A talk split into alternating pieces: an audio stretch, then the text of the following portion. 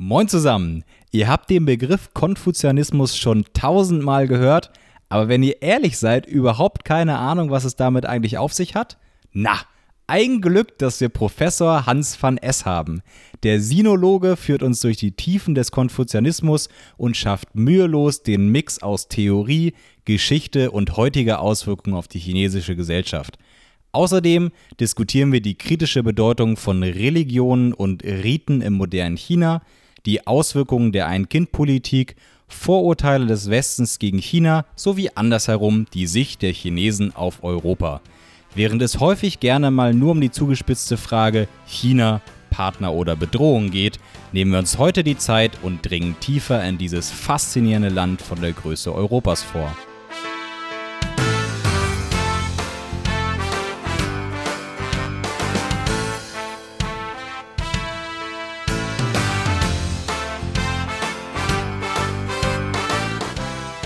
Willkommen, Herr Van S. Schön, dass Sie bei uns sind. Wie geht's Ihnen?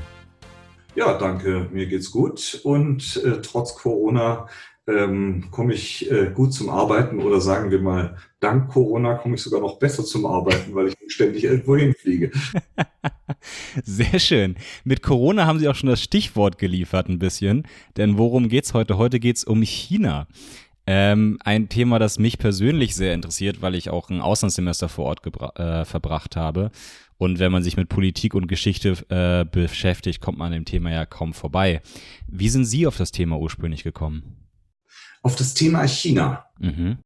Ähm, also es hat begonnen, äh, gut, ich bin jemand, ich habe immer gerne Sprachen gelernt und eine ganze Reihe von Sprachen äh, relativ früh gelernt. Und Chinesisch war so eine, von der ich mir vorgestellt habe, das würde ich nie äh, erlernen können, weil es zu kompliziert sei. Vor allen Dingen haben mich die Zeichen fasziniert. Ich habe in der Schule äh, bin in Tübingen aufgewachsen, auf dem Gymnasium einen Leistungskurs Geschichte gehabt, in dem es, ich weiß nicht, ob es sowas heute noch gibt, das Sternchenthema China gab.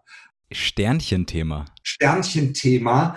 Äh, das waren also Themen, die besonders vertieft wurden mhm. und die über mehrere Monate gelaufen sind. Drei Monate äh, haben wir China gemacht und da habe ich zum ersten Mal eigentlich so richtig etwas über das Land gehört und wir haben Texte von der Bundeszentrale für politische Bildung gelesen äh, über das äh, maoistische China und die Kulturrevolution und solche Sachen. Es ging zum Teil auch ein bisschen weiter zurück. Vor allen Dingen waren es aber recht gegenwartsbezogene Dinge, die mich sehr fasziniert haben. Es wurde damals sehr stark ähm, äh, eigentlich negativ über das äh, China der Kulturrevolution berichtet, zum großen Teil auch gerechtfertigt. Mhm. Ähm, wenn ich heute das wieder so ansehe, dann fällt äh, mir aber auf, dass natürlich da auch schon der Ost-West-Konflikt natürlich eine wichtige Rolle gespielt hat damals und dass auch die Wahrnehmung, die man von China hatte, davon beeinflusst war.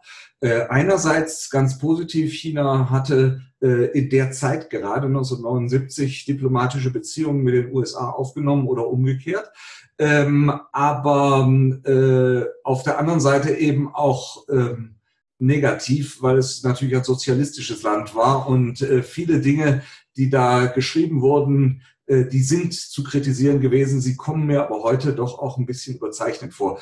In mir hat das aber ein Interesse ausgelöst und äh, die Frage, ähm, kann man sich das nicht mal selber angucken. Äh, es war, wurde damals viel davon gesprochen, dass China einfach verschlossen sei, es gar nicht so leicht sei, dahin zu kommen. Und da dachte ich, das wäre doch eigentlich eine spannende Aufgabe. Das kann ich hundertprozentig nachvollziehen. Das ist auch der Grund, warum ich hin bin. Einfach weil ich mal eine komplett gegensätzliche Kultur in Anführungszeichen sehen möchte. Im Rahmen der, also ich meine, äh, gegensätzlich ist natürlich noch, wenn man irgendwelche Urvölker im, im Regenwald vielleicht besucht. Aber im Rahmen der Zivilisation, wenn man so bezeichnen möchte, ist China ja schon doch sehr anders, als äh, wir das in den westlichen Ländern gewohnt sind. Und ich finde, es äh, weitert äh, den eigenen Horizont, wenn man solche, solche Kulturen sich mal detailliert anschaut. Vor, den, äh, vor der Schrift habe ich dann zurückgeschreckt im Gegensatz zu Ihnen. Das hat sich für ein halbes, Ausland, äh, halbes Jahr Auslandssemester nicht gelohnt. Ähm, aber äh, was Sie schon angesprochen haben äh, im Bereich äh, Darstellung im Westen, wenn man in der Politik, äh, in, der, in, der, in den Medien über China hört, hat es immer so ein, so ein kleines Geschmäckle. Ähm, Sie haben gesagt 79, da war ja noch Ost-West-Konflikt, da war, war auch in China gerade eine ganz andere Regierung dran als jetzt. Da war Kulturrevolution gerade äh, äh, Thema, da war, äh, war ähm, die, das Massaker auf dem, auf dem äh, Platz des himmlischen Friedens noch gar nicht passiert. Das heißt, da waren wir in einer ganz anderen Zeit. Wie ist das Bild der Deutschen heute? Hat sich das geändert? Ist es positiver geworden? Also ich gebe recht häufig oder gelegentlich Vorträge vor einem ganz allgemeinen Publikum. Und für mich ist das immer interessant zu beobachten. Also ich, äh, zwischendurch hat es ja sehr viele äh, Touristen gegeben, die nach China gegangen sind. Das mhm. ist durchaus ein beliebtes Reiseziel.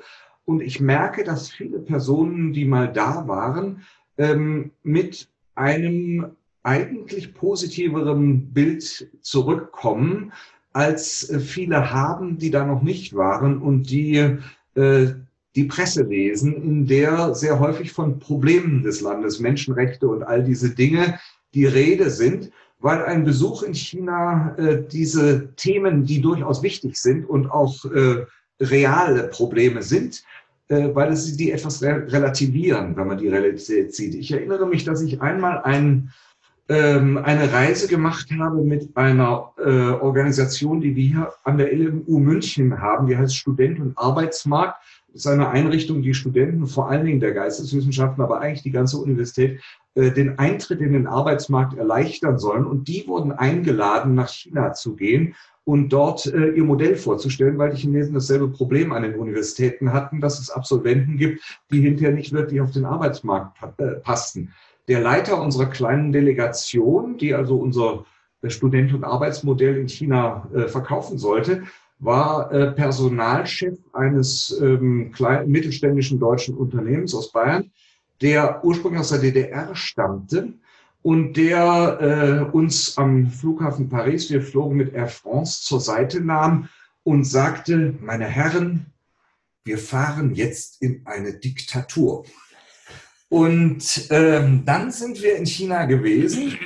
Und äh, er hatte äh, so in der Vorstellung die DDR, das, da ist er damals weggegangen und äh, China wird ziemlich ähnlich sein wie das. Und in der Tat gibt es durchaus in dem sozialistischen System eine ganze Reihe von Ähnlichkeiten. Aber ich erinnere mich noch daran, wie wir dann in der Sonderwirtschaftszone Yentai in Shandong standen und er so zu mir sagte, die Leute lachen ja hier auf der Straße. und äh, das war für mich äh, eine Geschichte, die ich immer wieder erzählt habe, weil sie ganz symptomatisch dafür ist, dass man sich dieses Land häufig nach Lektüre der Zeitungen ähm, anders vorstellt, als die Realität dort äh, ist. Und äh, unterschwellig gibt es äh, die Dinge, über die berichtet äh, wird in der Zeitung durchaus, aber es gibt eben ganz viele andere Gesichter. Und ich glaube, dass es ähm, eine ganze Reihe von Menschen gibt, die die mittlerweile gesehen haben und ähm, dass deswegen das Bild ein bisschen positiver ist. Obwohl ich sagen muss, dass schon damals, als ich Student war, China eigentlich gar keine so schlechte Presse hatte. Wir haben gesprochen von dem Ost-West-Konflikt und China war eben dann plötzlich zum Verbündeten geworden in den 80er Jahren. Und äh, man war sehr neugierig damals auf äh, China. Also es ist immer so ein bisschen ambivalent gewesen, das Bild, was bei mhm. uns in Deutschland vorherrscht.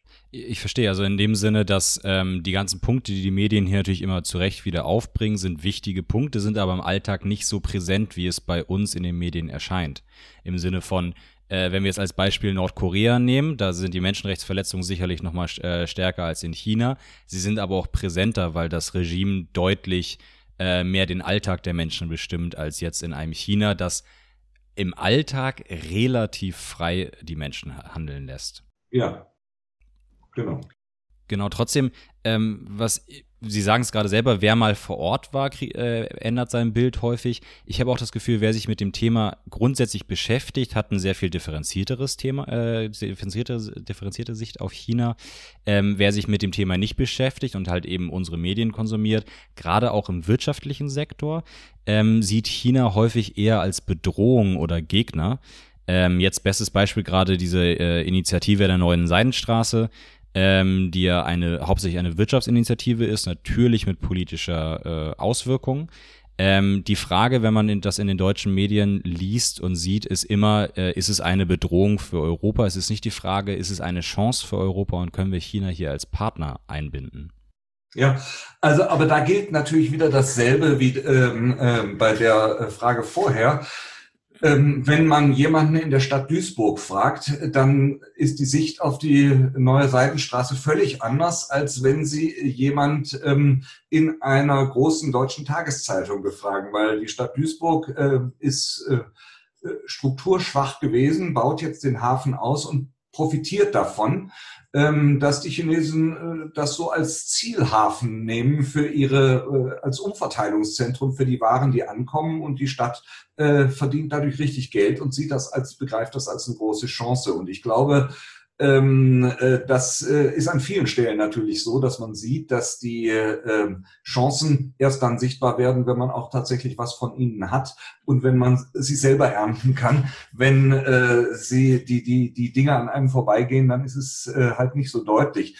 Äh, man muss umgekehrt sagen, dass die Chinesen natürlich sich auch solche Standorte aussuchen. Also man merkt das auch in der Auswahl der Partner, die an der äh, neuen Seitenstraße in Europa ähm, äh, bedient werden, dass das meistens Standorte sind, die etwas schwächer sind und die deswegen dankbarer sind dafür, dass sie so ein Angebot bekommen. Und da kann man natürlich die Gegenseite verstehen, die sagt, naja, die kaufen sich die Leute ein, die schwach sind und äh, nehmen sie für ihr eigenes Programm dann äh, äh, in Beschlag. Und äh, das ist möglicherweise tatsächlich äh, auch gefährlich. Aber äh, die Welt funktioniert, glaube ich, nicht so einfach. Also der Hafen in äh, Piräus, äh, den haben die Chinesen auch gekauft in Athen. Ähm, und äh, niemand anders wollte ihn haben. Das ja. war das Problem. Also, und äh, was soll man machen? Die Leute, die da leben, die äh, leben auch von dem Hafen und sind dann natürlich dankbar, dass die Chinesen kommen. Äh, ähnlich ist es in Italien. Die haben ja letztes Jahr dann ähm, äh, Verträge mit den Chinesen als erste G7 oder G8-Nation unterzeichnet, G7-Nation äh, unterzeichnet, sind die Russen ja nicht dabei, und äh, haben ähm, dann jede Menge Kritik auch von der Europäischen äh, Kommission geerntet, dass sie das gemacht haben. Große Angst, also das ist jetzt das große Einfallstor für die Chinesen. Ähm, ja, so einfach ist die Sache halt nicht. Also äh, wir werden, glaube ich, damit irgendwie leben müssen. Ich verstehe die Sorgen, die es gibt, weil die Chinesen durchaus ähm, äh, harte Verhandler sind und genau wissen, äh, wie sie ihre ihre äh, Interessen durchsetzen wollen. Und ich glaube, dass für eine ganze Weile äh, ich habe ja mal äh, ein paar Jahre im Wirtschaftsverband in Hamburg gearbeitet und das so gesehen. Die Chinesen haben natürlich ihre Interessen äh, immer durchgesetzt. Äh, und wenn nie, niemand kommt, der ihnen was entgegensetzt, äh, dann kann man es ihnen eigentlich auch nicht verdenken, dass sie es tun. Aber es gab schon eine ganze Menge von, von Dingen, wo ich mich gewundert habe, warum man sich darauf eigentlich einlässt. Die Regel, die lange Bestand hatte, bis vor ganz kurzem Bestand hatte, dass Joint Venture immer 51 Prozent mhm. chinesischen Anteil haben müssen und 49 äh, Prozent ausländischen, dass man also immer eigentlich sich unterordnet, was man sonst nirgendwo auf der Welt machen würde. Also da gibt es natürlich schon eine ganze Menge von Punkten, an denen man sagen muss, äh, diejenigen, die sagen, an diesen Dingen muss man was ändern, haben schon auch recht.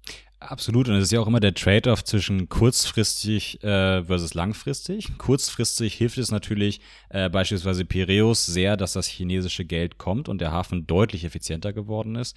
Andererseits äh, gibt man sich natürlich in langfristige Abhängigkeit. Bestes Beispiel Sri Lanka, der äh, große Hafen, dessen Name mir gerade nicht einfällt. Den haben die Chinesen jetzt, äh, bauen den aus und pachten den im Gegenzug für ein Apple und Ei für 99 Jahre. Also wer da nicht an den britischen Pachtvertrag Hongkongs denkt, äh, ne? Dazu, ja, dazu kommt auch, ja, die haben aus der Geschichte gelernt. Äh, dazu kommt in beispielsweise in Südostasien oder Afrika, äh, wenn die Chinesen da vor Ort beispielsweise Bahnstrecken bauen. Das klingt ja erstmal, als würden Arbeitsplätze fortgeschafft, aber in der Regel kommen die chinesischen Arbeiter ja mit. Also bestes Beispiel war ja Libyen, als da Gaddafi gestürzt wurde, haben die äh, Chinesen innerhalb weniger Tage, innerhalb von zwei Wochen, wenn ich es richtig im Kopf habe, haben die mal eben ihre 100.000 Arbeiter, die gerade in Libyen waren, äh, da rausgeschifft. Also äh, es ist halt immer der, die, die Frage, wie gut ist die eigene Verhandlungsposition und gerade die schwachen Länder haben natürlich eine schwache Verhandlungsposition. Man muss aber auch ehrlich gestehen, wie viel besser sind die Verträge, die sie mit uns oder den USA abschließen. Ja, ja richtig, genau. Ja, ja. Nee, das teile ich vollkommen. Äh, Afrika ist ein genauso ein zweischneidiges Schwert und ein wichtiges Thema, an das man denken muss. Äh, auch da gibt es natürlich die andere Seite, die äh, ist die, dass Europa äh, und die USA äh, da mehrere Jahrzehnte lang Entwicklungshilfe hin äh, gekarrt haben, aber eigentlich, wenn man mal ganz fair ist, so gut wie nichts damit wirklich bewirkt haben mit dieser Entwicklung. Also das ist vielleicht ein bisschen überspitzt ausgedrückt, ja, ja. aber ähm, äh, die Frage ist, ob nicht Entwicklungsprojekte, die funktionieren, langfristig möglicherweise so einem Land dann doch auch was bringen, auch wenn es chinesische Arbeiter waren. Wie gesagt, die Sache ist immer, äh, hat immer ihre zwei Seiten und es ist, empfiehlt sich, glaube ich, einfach für einen ausländischen Beobachter, äh, der nicht Chinese ist, die Sache neutral zu beobachten und eben sowohl die negativen Seiten, von denen es sehr viele gibt, im Blick zu haben, aber auch die positiven nicht immer zu vergessen. Mhm. Ich habe mir zum eigentlich zur Maxime gemacht, wenn ich über China spreche oder schreibe, äh, dass ich versuche einfach immer zu sagen, was ich denke, aber immer fair zu sein dabei bisher bin ich damit ganz gut gefahren. Aber ich glaube, das ist äh, der Punkt. Äh, manchmal wird man dann auch hier in Deutschland angegangen, weil die denken, ich ergreife für die Chinesen Partei, was nicht der Fall ist. Aber äh, was, weil ich durchaus also auch glaube, dass man Vorsicht walten lassen sollte. Ähm, aber ich glaube umgekehrt, dass eben in den Medien zum Teil schon auch äh, die negativen Seiten zu sehr betont werden und man manchmal vergisst, was sonst noch, äh, was da auch Gutes bei rausgekommen ist. Ich erinnere mich immer daran, als ich Student war in China, die Flüsse in Shanghai waren schwarz. Also die Umweltverschmutzung ist durchaus kein Thema gewesen, das neu ist dort. Und heute sieht es da besser aus. Es, äh, damals lebten die Leute eigentlich, äh, das Gros der Chinesen lebte in Armut. Das tut das Gros der Chinesen heute nicht mehr. Ähm, und ich denke immer, wenn man das Rad jetzt zurückdreht, tatsächlich, äh, das ist für diese Welt, wäre für diese Welt eine gefährliche Operation, bei der nicht nur die Chinesen, sondern auch eine Reihe von Anrainerstaaten möglicherweise in Mitleidenschaft gezogen würden. Die äh, Globalisierung hat nicht nur schlechte Seiten. Äh, auf keinen Fall. Also uns für, für die meisten Seiten. Also für uns, äh, es heißt ja immer auch, äh, dass das jetzt anderes Beispiel mal bei der, bei der Schuldenkrise, wie sie hieß, in, in Europa hieß es ja immer, ah, die südlichen Länder haben über ihre Verhältnisse gelebt. Ja, aber wo haben sie denn eingekauft? Sie haben ja bei uns eingekauft. Also man muss immer äh, die, die Auswirkungen auf alle sehen. Und äh, wie Sie auch sagen, man darf China nicht verteufeln, man darf sich selbst auch nicht überhöhen. Also wenn wir an die äh, Freihandelsabkommen denken, die die EU mit manchen afrikanischen Ländern geschlossen haben. Äh, wir schiffen unsere, ähm, unsere Hähnchenabfälle nach Afrika, die hier keine essen möchte. Und vor Ort äh, gehen die ganzen Bauern drauf, weil sie halt ihre Hähnchen nicht mit den äh, günstigen Preisen unserer Abfälle konkurrieren lassen können. Ähm, äh, oder anderes Beispiel, es gab Riesendiskussionen, dass China seine erste Übersee, also seine erste ausländische Militärbasis in Djibouti eröffnet hatte. Mhm. In Djibouti haben äh, fünf andere Nationen auch Militärbasen und die Amis haben auf der ganzen Welt, ich glaube, 80 Stück oder mehr. Da redet keiner drüber. Also es ist immer, äh, man muss immer das eine nicht verteufeln und das andere nicht erhöhen. Aber vielleicht hilft es uns allen ja, wenn wir China ein bisschen besser verstehen und da können Sie uns sicherlich gut helfen, denn Sie sind ja unter anderem auch auf den Konfuzianismus spezialisiert. Jetzt ist es ja so, in, China, äh, in äh, Deutschland hat, glaube ich, jeder das Wort schon mal gehört. Ich glaube, die wenigsten können etwas damit anfangen. Äh, wenn man das mal googelt, kommen Begriffe wie äh, Religion, Sittenlehre, Staatslehre, manchmal alles drei. Was ist es und wie wichtig ist es im heutigen China?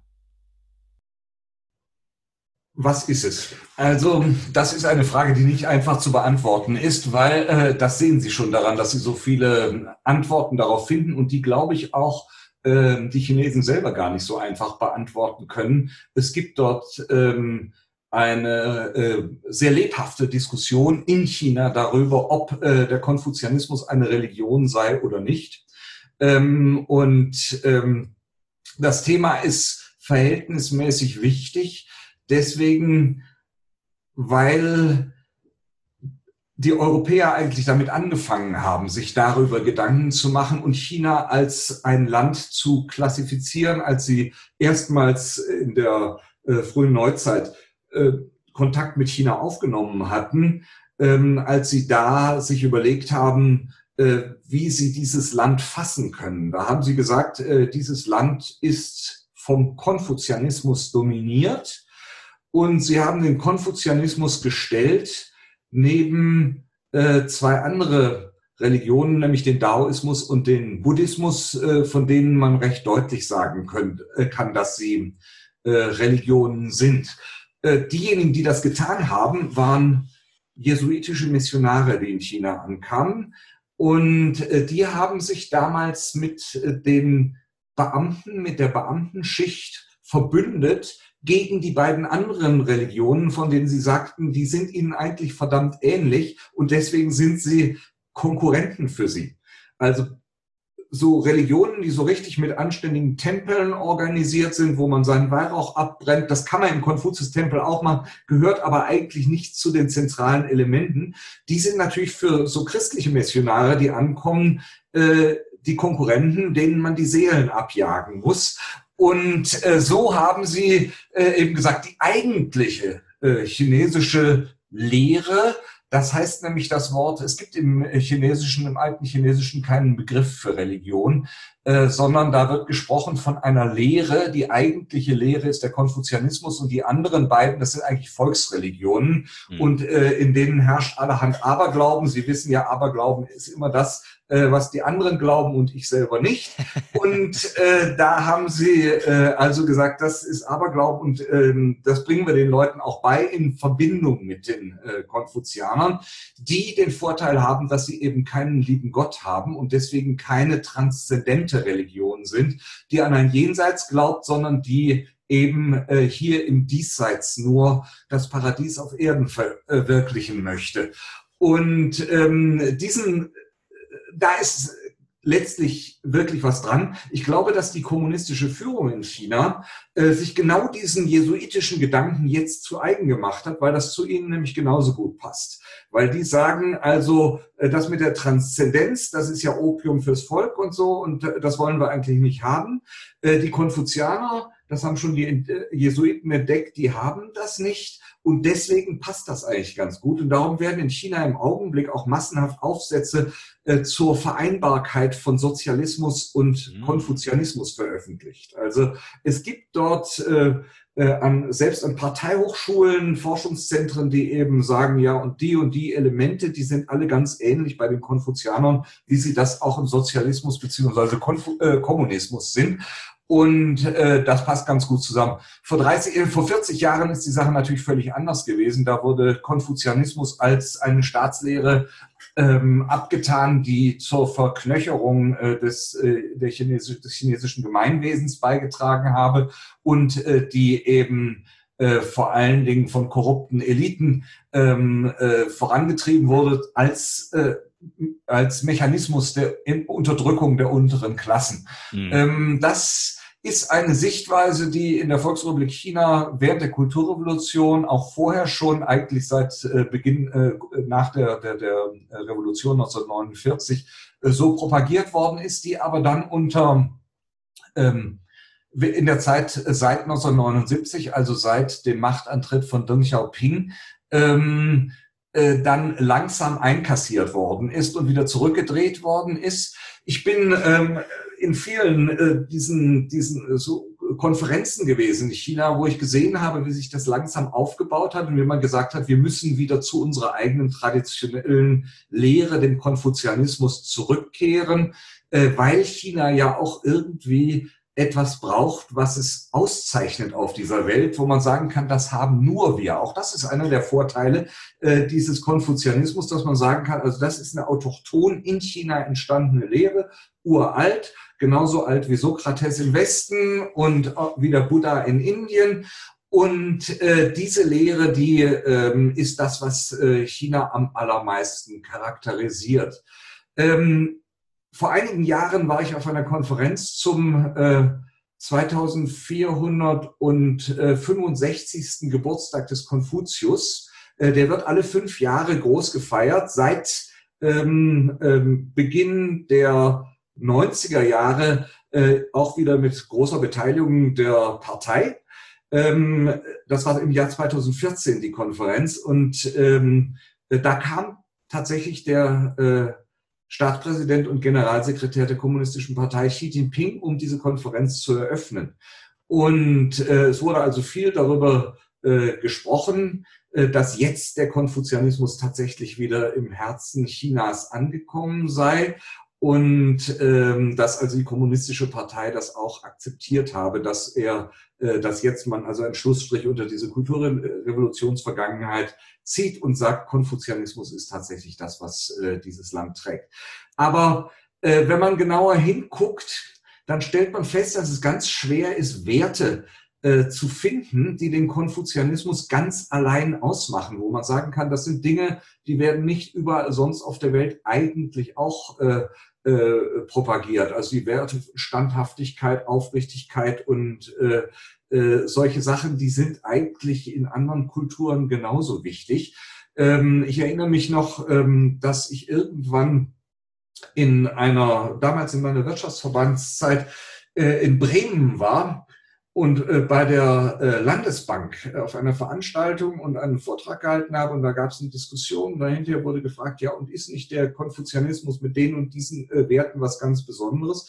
Und dann habe ich äh, genau das, was ich jetzt mache, gesagt. Ich gesagt, ja, fast alle von diesen Werten, die hat man bei uns auch und habe dann äh, gefragt, ja, wie war das denn bei Ihnen zu Hause früher? So einen älteren Banker, der war so äh, schon Anfang 70 und habe ihn gefragt, wie war das bei Ihnen zu Hause? In der Familie hat man da tatsächlich als Sohn so einfach äh, seinem Vater gesagt, das ist Unfug, was du sagst? Und dann sagt er zu mir, ja nicht.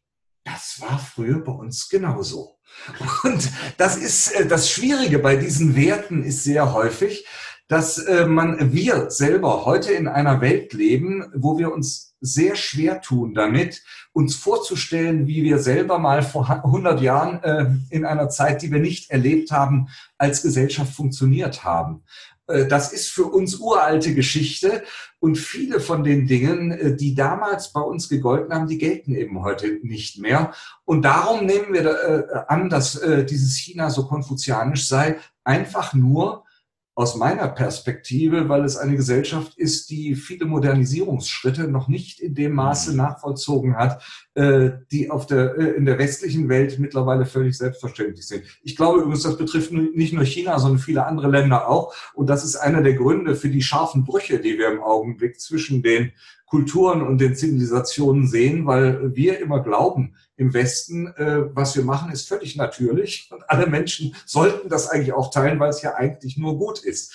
Und dann wundert man sich, wenn man plötzlich Kontra bekommt von einer Seite, wo man es gar nicht erwartet, weil man denkt, die müssten denken, äh, wir tun euch doch unheimlich viel Gutes. Und, Abs und, das sehen die aber gar nicht so. Also bis, bis hin zu, zu Fukuyama mit seiner Theorie vom Ende der Geschichte, äh, dass ja. wir ja im Westen, das hat er inzwischen zurückgenommen, ehrlicher Mann, ähm, aber äh, er, zwischenzeitlich gab es ja diese Idee vom amerikanischen Jahrtausend und dass jetzt ja alle, das westliche System sei ja mit Abstand das Beste, was es jemals gegeben habe, Freiheit, Menschenrechte etc. Und die Idee war ja, dass das alle Länder übernehmen und äh, äh weltweit quasi eine, ein System herrscht, was dann ja schon wieder einen äh, missionierenden Charakter hat. Die Chinesen, zumindest äh, eigenes Statement, ähm, sagen ja, dass sie ihre Art zu leben und ihre Art zu wirtschaften niemandem aufdrängen wollen, sondern jeder soll äh, um mit Friedrich zu sprechen, nach seiner Fasson selig werden, aber äh, sie wollen halt mit allen handeln nach ihren Regeln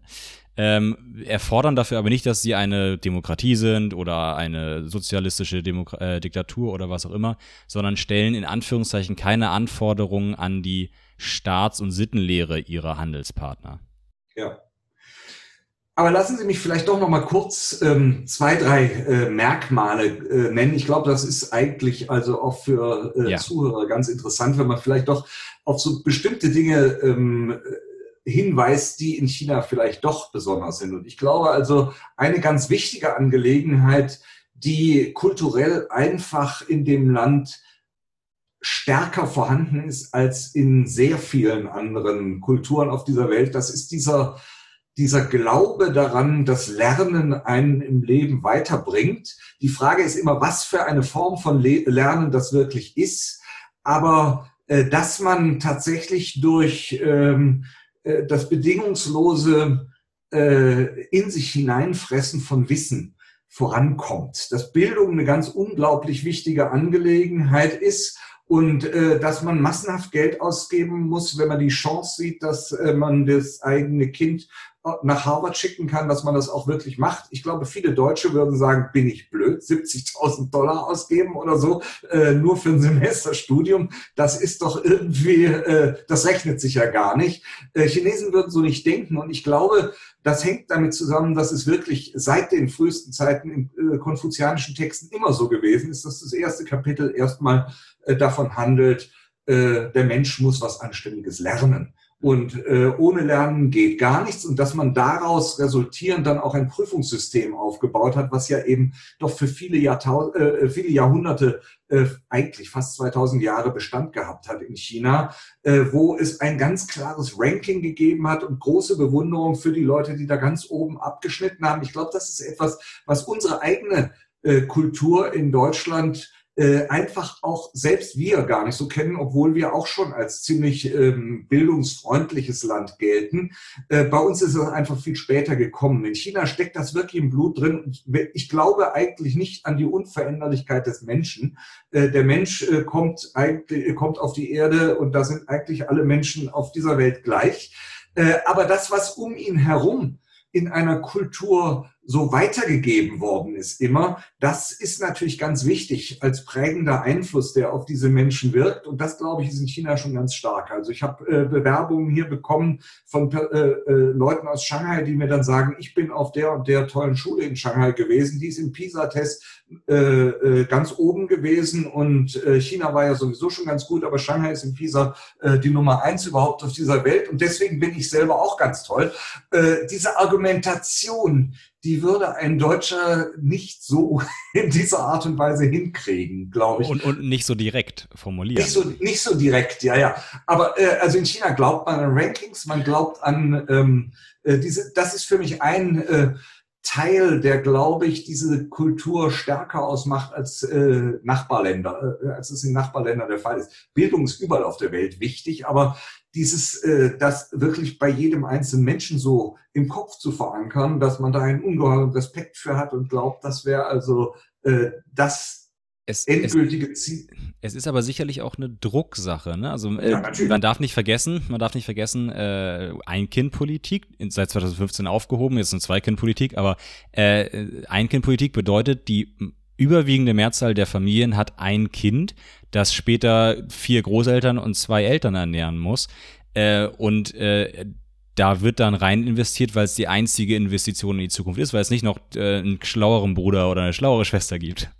Genau, also der Druck, der auf den Leuten äh, lastet, die das zu tragen haben, das System, der, das, äh, der ist massiv. Also das habe ich auch schon oft gehört. Mhm. Vor allen Dingen, äh, es ist ja auch so, wenn dann äh, die Verwandten zusammengetan haben und äh, für, die, für die Ausbildung finanziert haben, dann ist, steht man ja bei allen in der Schuld irgendwie und muss das irgendwann zurückzahlen. Das ist nicht für alle lustig, also das ist völlig klar. Dennoch, ich äh, habe also mit Kollegen gesprochen, chinesischen Kollegen, die in Amerika studiert haben und die mir dann immer sagten, sie haben mit Fassungslosigkeit eigentlich darauf geguckt, wie der Unterricht dort abläuft und dass es eigentlich zum guten Ton gehört, dass man hin und wieder mal wenigstens die Hausaufgaben nicht gemacht hat und dass also wenn da so ein chinesischer Streber kommt, das ist irgendwie, äh, das ist für die schwer zu lernen, dass man also dem Lehrer gegenüber hin und wieder frech sein sollte, damit er einen auch ernst nimmt und so und solche Sachen, die sind ähm, die gibt's in China eigentlich nicht. Auch da kann man wieder sagen, wahrscheinlich ist das früher bei uns auch stärker gewesen, aber ich glaube, dass also ähm, unser Erziehungssystem schon ein bisschen anders funktioniert als das chinesische. Und zwar auch, äh, dass äh, die, das traditionell schon stärker ist. Wie gesagt, dass diese, diese, diese Beflissenheit äh, zu lernen, dass das schon etwas ist, was charakteristisch ist. Wie gesagt, an der Stelle muss man immer vorsichtig sein, weil in bestimmten Ausprägungen gibt es solche Sachen auch immer anders. Aber wenn man so einen größeren Zug sehen möchte und sagen möchte, was macht den Konfuzianismus aus, dann würde ich das an allererste Stelle setzen eigentlich, dass das ein äh, Element ist, wo sich alle darauf einigen würden, die mal konfuzianische Texte äh, lesen mussten.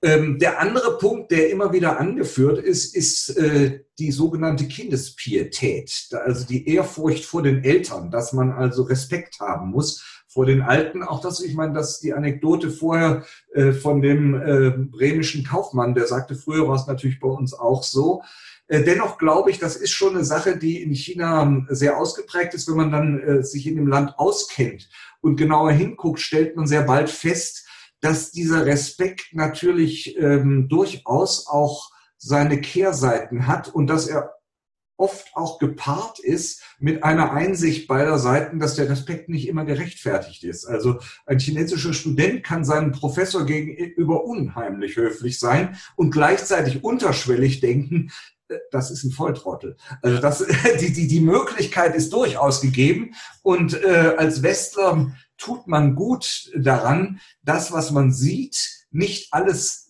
immer zu 100 Prozent ernst zu nehmen, sondern sich zu überlegen, es könnte sein, dass da ein denkender Geist hintersteht, äh, äh, der das in Frage stellt, was er gerade tut. Aber der Schein, den würde er äh, eigentlich normalerweise aufrechterhalten und eben nicht so damit rausplatzen, wenn er das Gefühl hat, äh, das ist. Was, was ja gerade in Forschung und Wirtschaft auch äh, ein negativer Aspekt sein kann, wenn man relativ devot, sag ich mal, seinem Vorgesetzten gegenüber agiert oder zumindest oberflächlich devot äh, und nicht in die Diskussion geht, geht weil gerade in der Forschung braucht man die Diskussion, gerade in der Wirtschaft braucht man neue, frische Ideen und auch mal den Hinweis, ist vielleicht nicht das Beste, was wir hier gerade machen, sondern wir sollten was ja. anderes machen.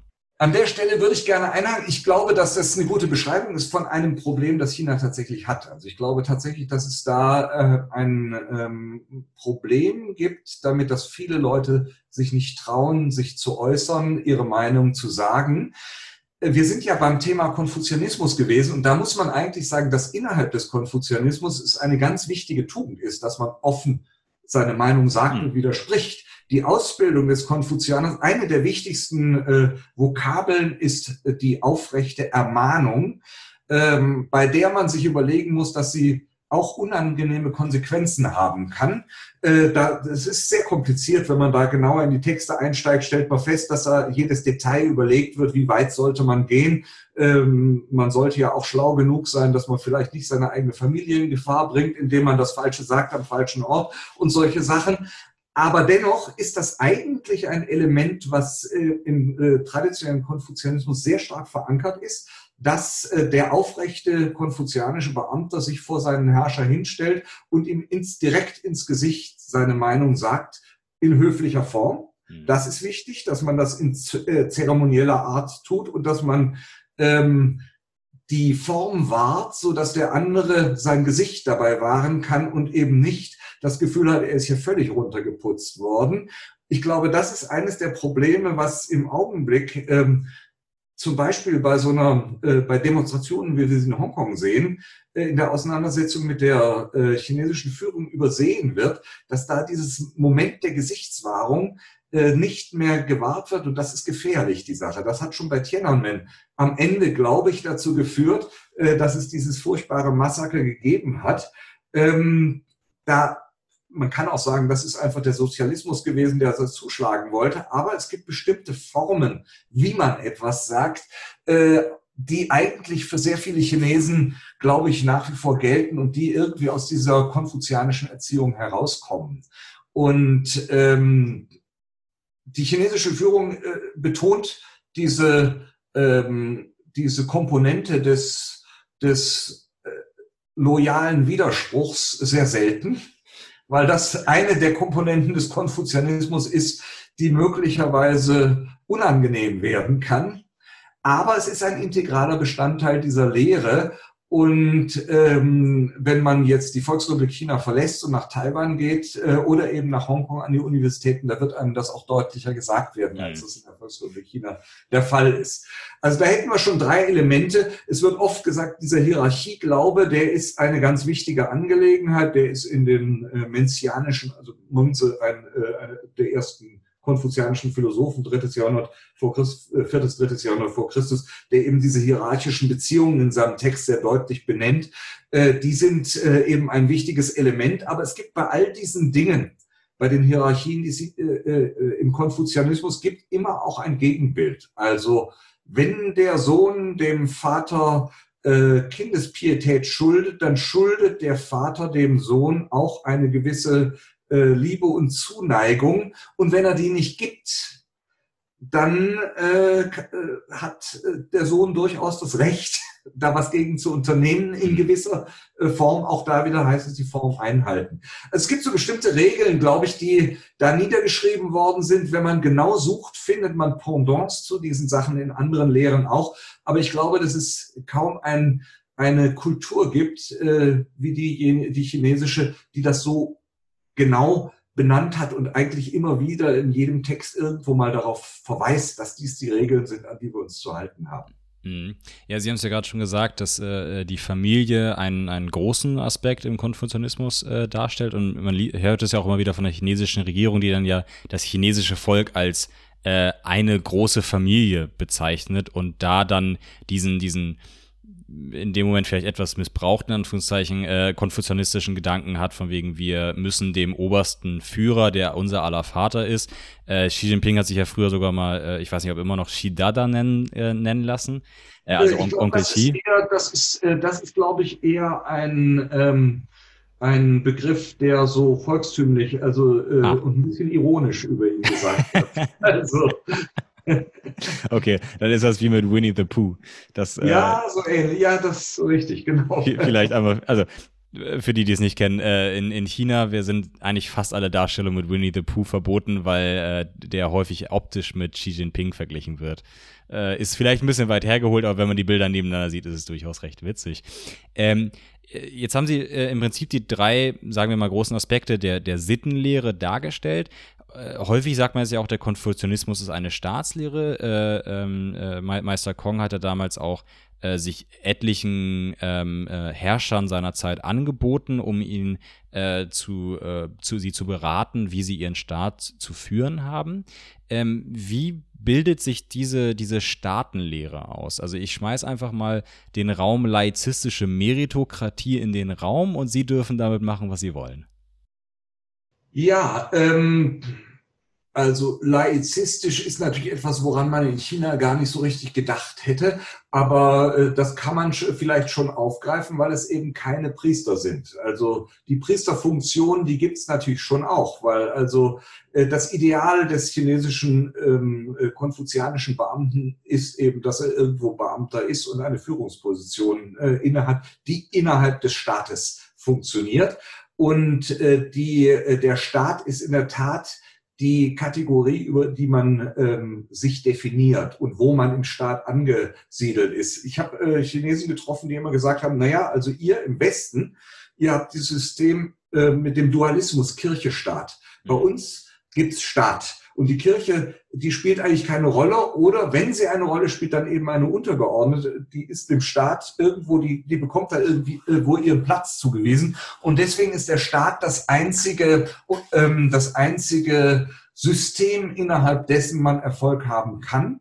Auch Kaufleute zum Beispiel, äh, die unendlich reich werden können, spielen theoretisch dann dennoch eine ganz untergeordnete Rolle. Die dürfen, äh, solange sie sich wohlverhalten, mit ihrem Reichtum anfangen, was sie wollen. Ähm, aber sie dürfen nicht versuchen, sich einzubilden, dass sie damit auch Einfluss auf die Gesellschaft nehmen können. Mhm. Das ist also eine ganz wichtige Sache. Wohltätigkeit, ja, vielleicht so ein bisschen, hat man in Amerika gelernt oder das äh, System gab es früher auch. Aber entscheidend ist eigentlich, dass äh, die Theorie des Systems ist, dass man durch Meritokratie, wie Sie gesagt haben, durch Kenntnisse ähm, Positionen erlangt und dann durch ständige Prüfungssituationen auch immer weiter hochkommt in, de, in dem System und am Ende wirklich bloß die Besten in dem System auch tatsächlich ähm, was zu sagen haben. Das ist die Theorie des Ganzen.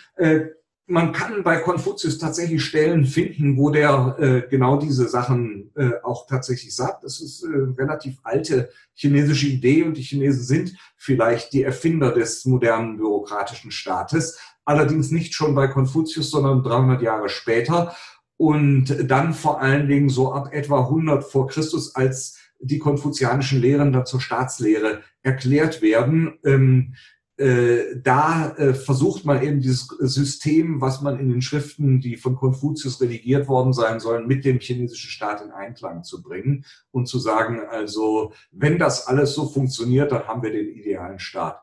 Die Praxis ist dummerweise so, dass das eigentlich natürlich auch äh, nie so wirklich funktioniert hat, sondern es gibt immer das Gejammere äh, in konfuzianischen Texten. Alle Menschen, die hier was zu sagen haben, sind einfach korrupte äh, Leute und Schmeichler und Schönredner, die dem Herrscher äh, die Ohren voll weinen und äh, deswegen haben die guten Leute am Ende doch nichts zu sagen. Das ist eigentlich die konfuzianische Litanei, die ständig gesungen wird, äh, dass man so ein System in der Theorie hat, das aber die Praxis leider überhaupt nicht so aussieht, wie es die Theorie darstellt.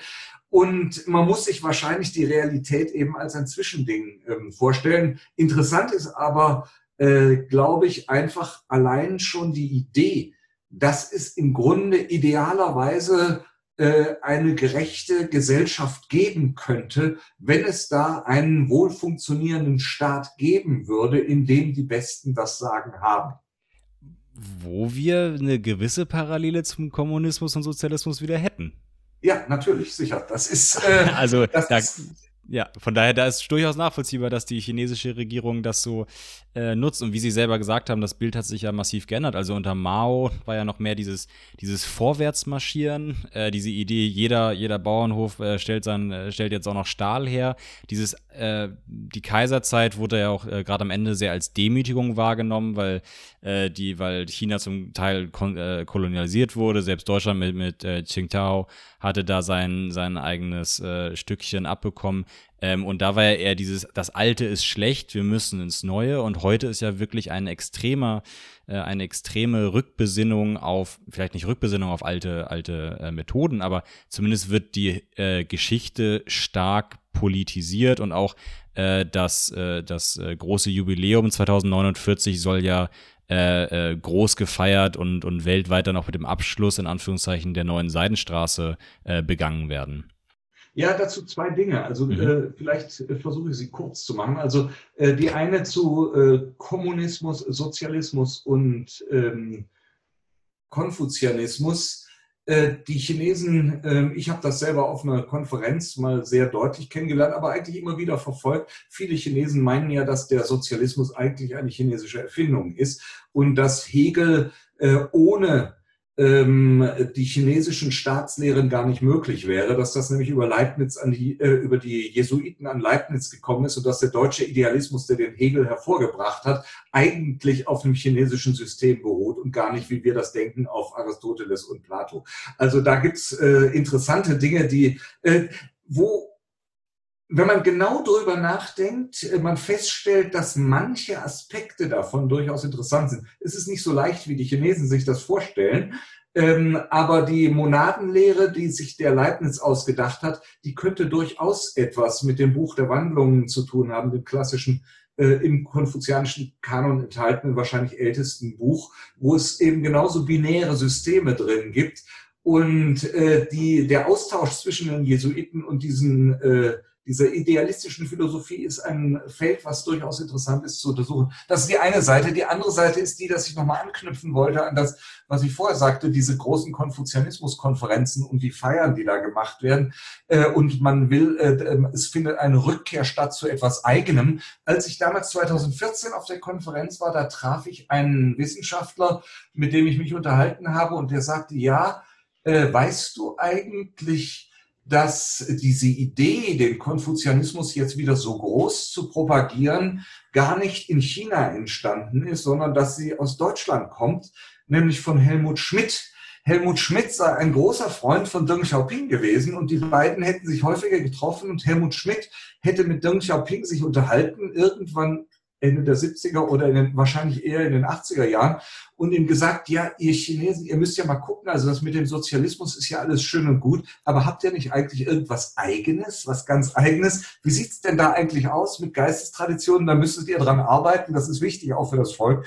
Äh, ich habe leider keine Bestätigung bekommen können für diese Geschichte. Es ist eine rein anekdotische Evidenz. Äh, der Mann sagte damals, äh, er könne mir ein Interview besorgen mit dem Chef der Internationalen Konfuzianismusorganisation, so dass ich mal über dieses Thema sprechen könnte.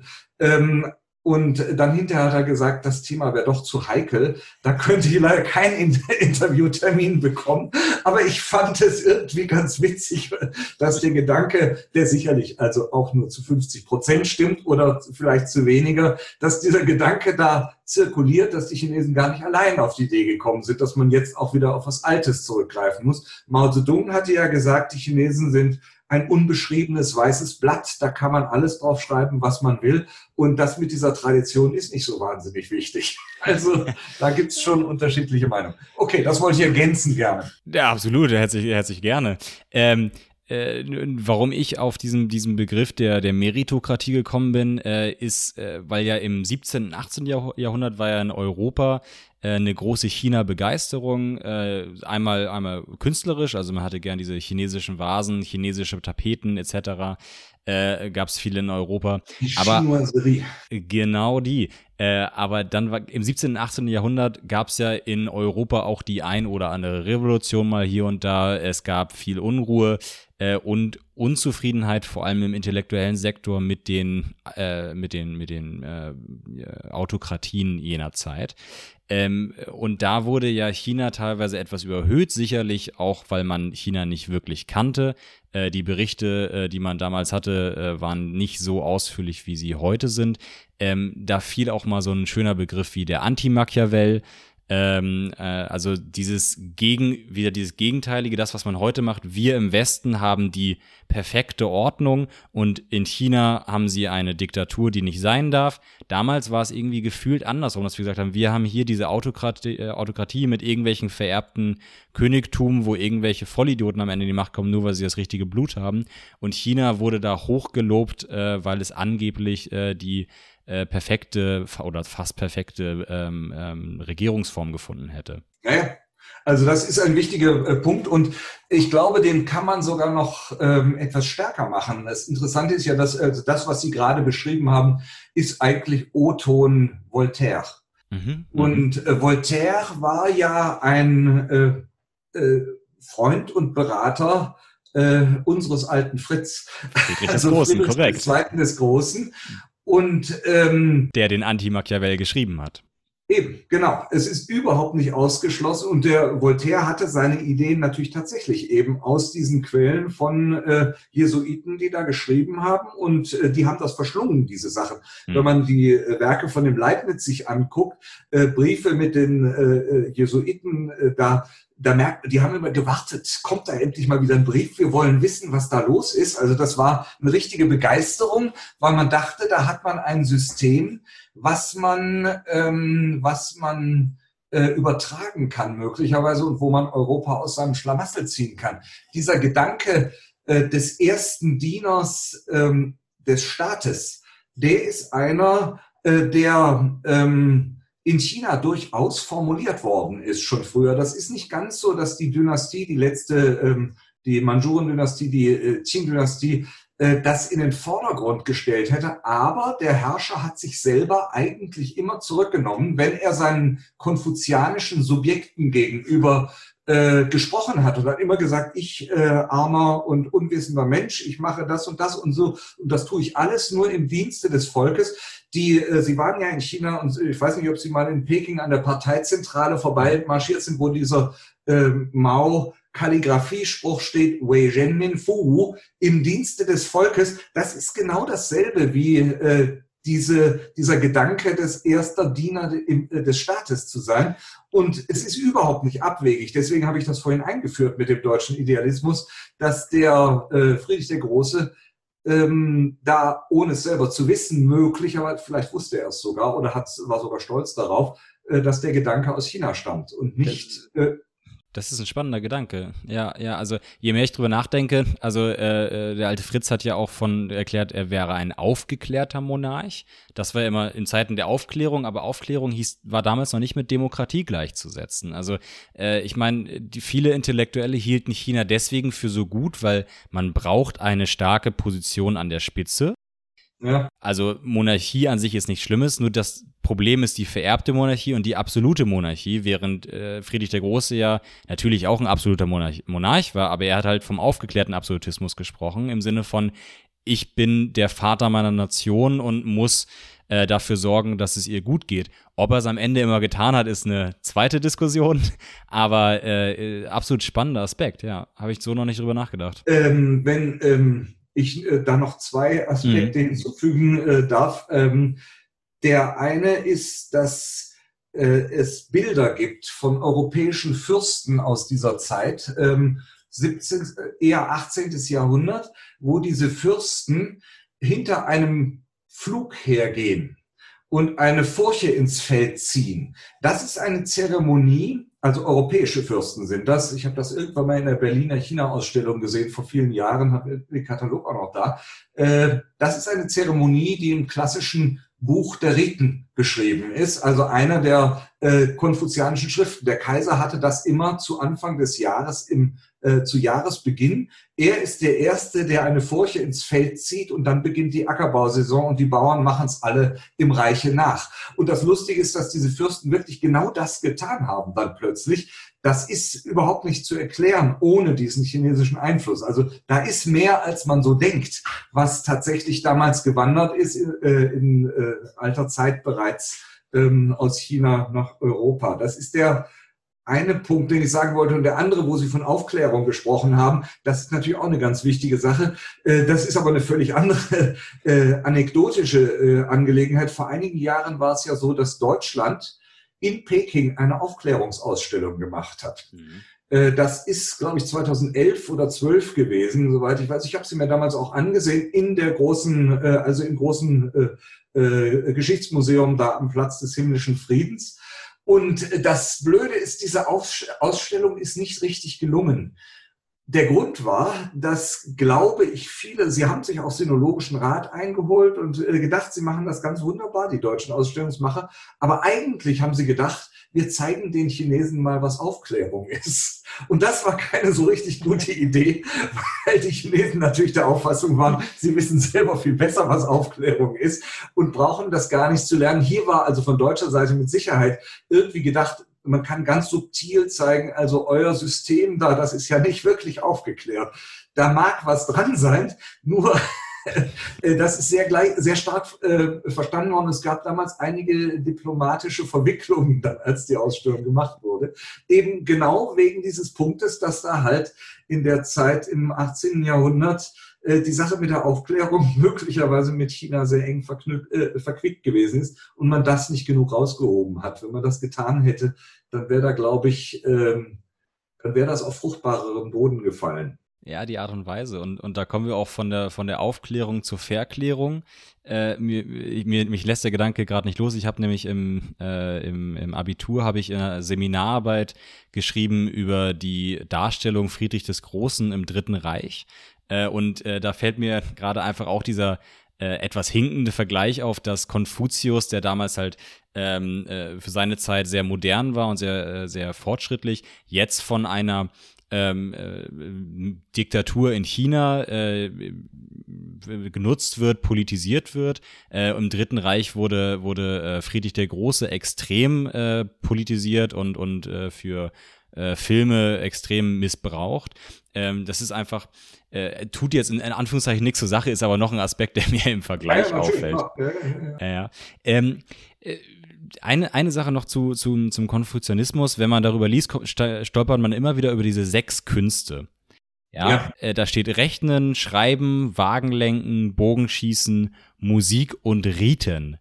Ja. Ist jetzt ein sehr breites Spektrum. Warum muss ich einen Wagen lenken können? Das ist die Ausbildung äh, des äh, Adligen im chinesischen Altertum, hat mit Konfuzius überhaupt nichts zu tun, ah. sondern das ist die, äh, das ist erstmal die Ausbildung, die ganz allgemein die Leute haben sollten, damit sie irgendwie in der hohen Gesellschaft mitmachen können. Okay. Einen Wagen lenken können muss man natürlich vor allen Dingen deswegen, weil man ähm, manchmal auch in den Krieg zieht äh, Wagen sind Streitwagen und äh, man benutzt sie natürlich auch als normale Gefährte. Ähm, aber äh, eigentlich ist es so, dass der Mann eben, ähm, so wie er heute dann im Panzer stehen soll, so muss er damals im Wagen stehen. Und zwar zu dritt. Also es gibt äh, dann meistens einen richtigen Wagenlenker und den Chef im Wagen, der nicht selber lenkt und hinten einen, äh, den dritten Mann, der aufpasst, dass man keinen Pfeil abkriegt und solche Sachen. Aber also das ist der Hintergrund des Ganzen. Ähm, aber äh, das Ganze wird natürlich dann auch äh, ritualisiert, also ein Wagen gespann richtig lenken. Also man kann das dann übertragen, das Ganze. Das heißt, man ja. muss die Pferde äh, harmonisieren können, so dass sie anständig äh, parallel laufen. Das ist ja eine Kunst. Und das kann man natürlich im übertragenen Sinn dann auch auf Führungsverantwortung äh, ummünzen. Ähnlich ist es mit dem Bogenschießen, was ja eine ganz uralte Geschichte ist, äh, die äh, sicherlich vor Konfuzius ähm, äh, praktiziert worden ist und die mit den Dorfriten zusammen oder Zeremonien, Festen zu tun hat. So ähnlich eigentlich wie das Schützenfest bei uns, glaube ich, auf dem Dorf, wo die Leute zusammenkommen und es wird der Schützenkönig rausgesucht. Man muss gut schießen können, aber auch da kann man diese Tugend, äh, anständig zielen zu können, zu wissen, äh, wenn ich im Anfang ähm, einen Millimeter äh, falsch mache, dann geht der Schuss hinter einen Meter daneben. Das ist äh, sprichwörtlich in China, dieser Ausdruck. Äh, das bedeutet, pass ganz genau auf, was du machst. Und diese Konzentrationsübung zu können, ist äh, also eine ganz wichtige Sache. Ich war letzten Sommer, da äh, bekam ich so eine kleine Ehrung in, bei einem äh, United College in, in Zhuhai an der Grenze zu Macau. Und da versuchen sie, diese alten Reden wieder einzuführen. Und äh, da gibt's also auch jetzt einen großen Bogenschie eine große Bogenschießanlage. Und das dient einfach dazu, den Leuten, den Studenten, die da sitzen, eine gewisse Ausgeglichenheit zu vermitteln. Die müssen ja die ganze Zeit lernen und die sollen aber irgendwas haben, was mit traditioneller Kultur zu tun hat, was sie vom Lernen auch mal wegbringt. Und äh, da wird also das beigebracht. Ich glaube, dass es traditionell, wenn man die Texte liest, genauso ist. Ein Ziel genau treffen ist etwas, womit man den Geist auch schult. Und äh, das Bogenschießen ist ja in der ostasiatischen Kultur bis heute eben eine sehr wichtige Angelegenheit. Bei Olympischen Spielen äh, sieht man sehr deutlich äh, eigentlich, dass solche Sachen immer von Ostasiaten auch gewonnen werden. Nicht nur äh, Chinesen, sondern auch äh, Koreaner und Japaner, die können das. Das ist eine uralte Geschichte, ähm, die da gebracht wird. Musik ähm, spielt in China genauso wie in, ähm, in, äh, bei Plato eine ganz wichtige Rolle zur Harmonisierung der Gesellschaft. An der Musik, die gespielt wird, kann man die Stimmungslage der Leute erkennen. Äh, man kann hören, was in dem Staat eigentlich los ist, wenn das agitiert ist. Äh, äh da gibt's also massenhaft Texte, die das belegen. Und die Riten, das ist so etwas, ja, äh, die Zeremonien sind das eigentlich. Das Zeremonie, das sittliche Verhalten ist damit gemeint. Eigentlich äh, bin ich so jemand, der meint, dass dieser Begriff Riten ähm, äh, eigentlich falsch ist, dass man äh, das gemeint ist, äh, die Regeln des höflichen Benehmens. Mhm. Und höflich wörtlich gemeint. Ja. Ähm, also sprich, wie man sich am Hof benimmt, dass man Ah, da kommt das ja bei uns auch her. Ja. Äh, Höflichkeit ist ja etwas, was eben vom, vom Hof und da Ach, sind wir dann wieder. Höfischen äh, quasi. Höflich kommt von höfisch quasi. Ja, ja. Ah. Die, Gut zu wissen. Ja, ja, ja, doch, doch, das ist so. Also, äh, dass man sich anständig zu benehmen weiß in Situationen, wo es wichtig ist, sagen wir so. Mhm. Das ist das, was eigentlich mit diesen Reden gemeint ist und das muss man jemandem beibringen, damit er eine Karriere machen kann. Denn ich meine, wenn da so ein Bauerntrottel sich an den Tisch setzt und äh, sich gleich über den Wein hermacht und so, und das gibt ja ein völliges Desaster. Also das ist eigentlich gemeint. Dahinter stehen natürlich auch ganz viele echte Reden, also äh, die Bekappungszeremonie, Mannbarkeit und so, also wie die Konfirmation äh, oder äh, die toten Riten und solche. Das sind wirkliche Riten. Aber der Begriff ist eigentlich, der meint viel mehr. Der meint eigentlich das, was man beigebracht bekommen muss. Und das ist äh, natürlich das äh, zivilisatorische Element. Mhm macht es aber finde ich für den für für einen westlichen Menschen vielleicht ein bisschen nahbarer, wenn man sagt, okay, es ist mehr die höfliche Umgangsform, so ein bisschen chinesische Knigge, ähm, und nicht, weil bei, bei, bei Ritus denkt man immer an irgendwelche archaischen Riten von vor 2000 Jahren und es ist mehr ein Code of Conduct äh, im Sinne von, wie gehe ich mit meinen Mitmenschen um, wie, ja, wie bin ich, bin ich höflich. Ähm, das hängt an den Jesuiten. Die haben das natürlich so übersetzt, das waren Priester. Die haben das übersetzt und haben diesen priesterlichen Kontext irgendwie mitgenommen. Ja. Aber der führt in der Tat ein bisschen in die Irre. Welche welchen Aspekt spielt denn Konfuzius oder seine Lehre oder die Riten im Alltag des durchschnittlichen Chinesen? Also äh, wir hatten das Thema Familie schon ein bisschen angesprochen, was in China ja nochmal besonders dadurch ist, dass extrem viele Wanderarbeiter sind, die ihre Familie genau einmal im Jahr vielleicht mit Glück sehen, zu Neujahr, was ja zur größten Massenwanderung der Geschichte der Menschheit jedes Jahr führt. Ähm, wenn man das, also wenn man jetzt mal die außen vor lässt, die in Konfuzius Stammbaum sind, was ja, find, wie ich finde, eine extrem faszinierende Sache ist, dass es jetzt angeblich einen Stammbaum von Konfuzius gibt, der in der 80. Generation ist ähm, wofür es ein eigenes Archiv gibt. Aber mal die außen vor gelassen vom normalen, durchschnittlichen Chinesen, der seine eigenen kleinen Probleme und Herausforderungen hat. Wie präsent ist das Thema Konfuzianismus oder wie unbewusst wird, wird vielleicht auch nach dem Konfuzianismus gelebt? Ja, das ist eben, ähm, also glaube ich, eine sehr, sehr schwierige Frage, bei der man, wenn man keine chinesischen Familienangehörigen hat, gar nicht so leicht mitreden kann. Also ich selber ähm, bin nicht überzeugt, dass Chinesen, äh, moderne Chinesen, so wahnsinnig viel konfuzianischer leben, als wir das tun. Also ich muss mich auch um meine Eltern mittlerweile kümmern und ich äh, weiß, was das bedeutet. Und äh, ich habe sogar in China sehr oft äh, äh, äh, Klagen gehört, dass die junge Generation das eben überhaupt nicht tut, gerade weil sie früher diesem Druck ausgesetzt war und nichts mehr damit zu tun haben möchte und dass äh, innerhalb der Familien zum Teil die Brüche viel schlimmer sind, als sie das bei uns sind. Also da müsste eigentlich ein Soziologe ran und die Sache sich richtig angucken, mal um das zu verstehen, was da Sache ist. Äh, es ist ja vor ein paar Jahren dieses Gesetz rausgekommen, dass äh, Kinder ihre Eltern zweimal im Jahr besuchen müssen damit die nicht völlig vereinsamen. Und also das, äh, wenn man so ein Gesetz macht, ist natürlich interessant. Einerseits kann man sagen, das ist ein Ausdruck der konfuzianischen Verfassung Chinas, dass man das Gesetz überhaupt macht. Andererseits kann man aber auch sagen, der Notstand ist schon relativ groß, dass, wenn es nötig ist, dass man den Leuten das per Gesetz vorschreibt. Also, und dass es womöglich auch noch jemand einklagt, dann hinterher, was ja, glaube ich, gar nicht so einfach ist. Also ich stelle mir das juristisch äh, äh als eine recht spannenden Drahtseilakt vor. Ähm, ich weiß nicht, also ich glaube, äh, Chinesen sind nicht besonders viel höflicher, als wir das sind.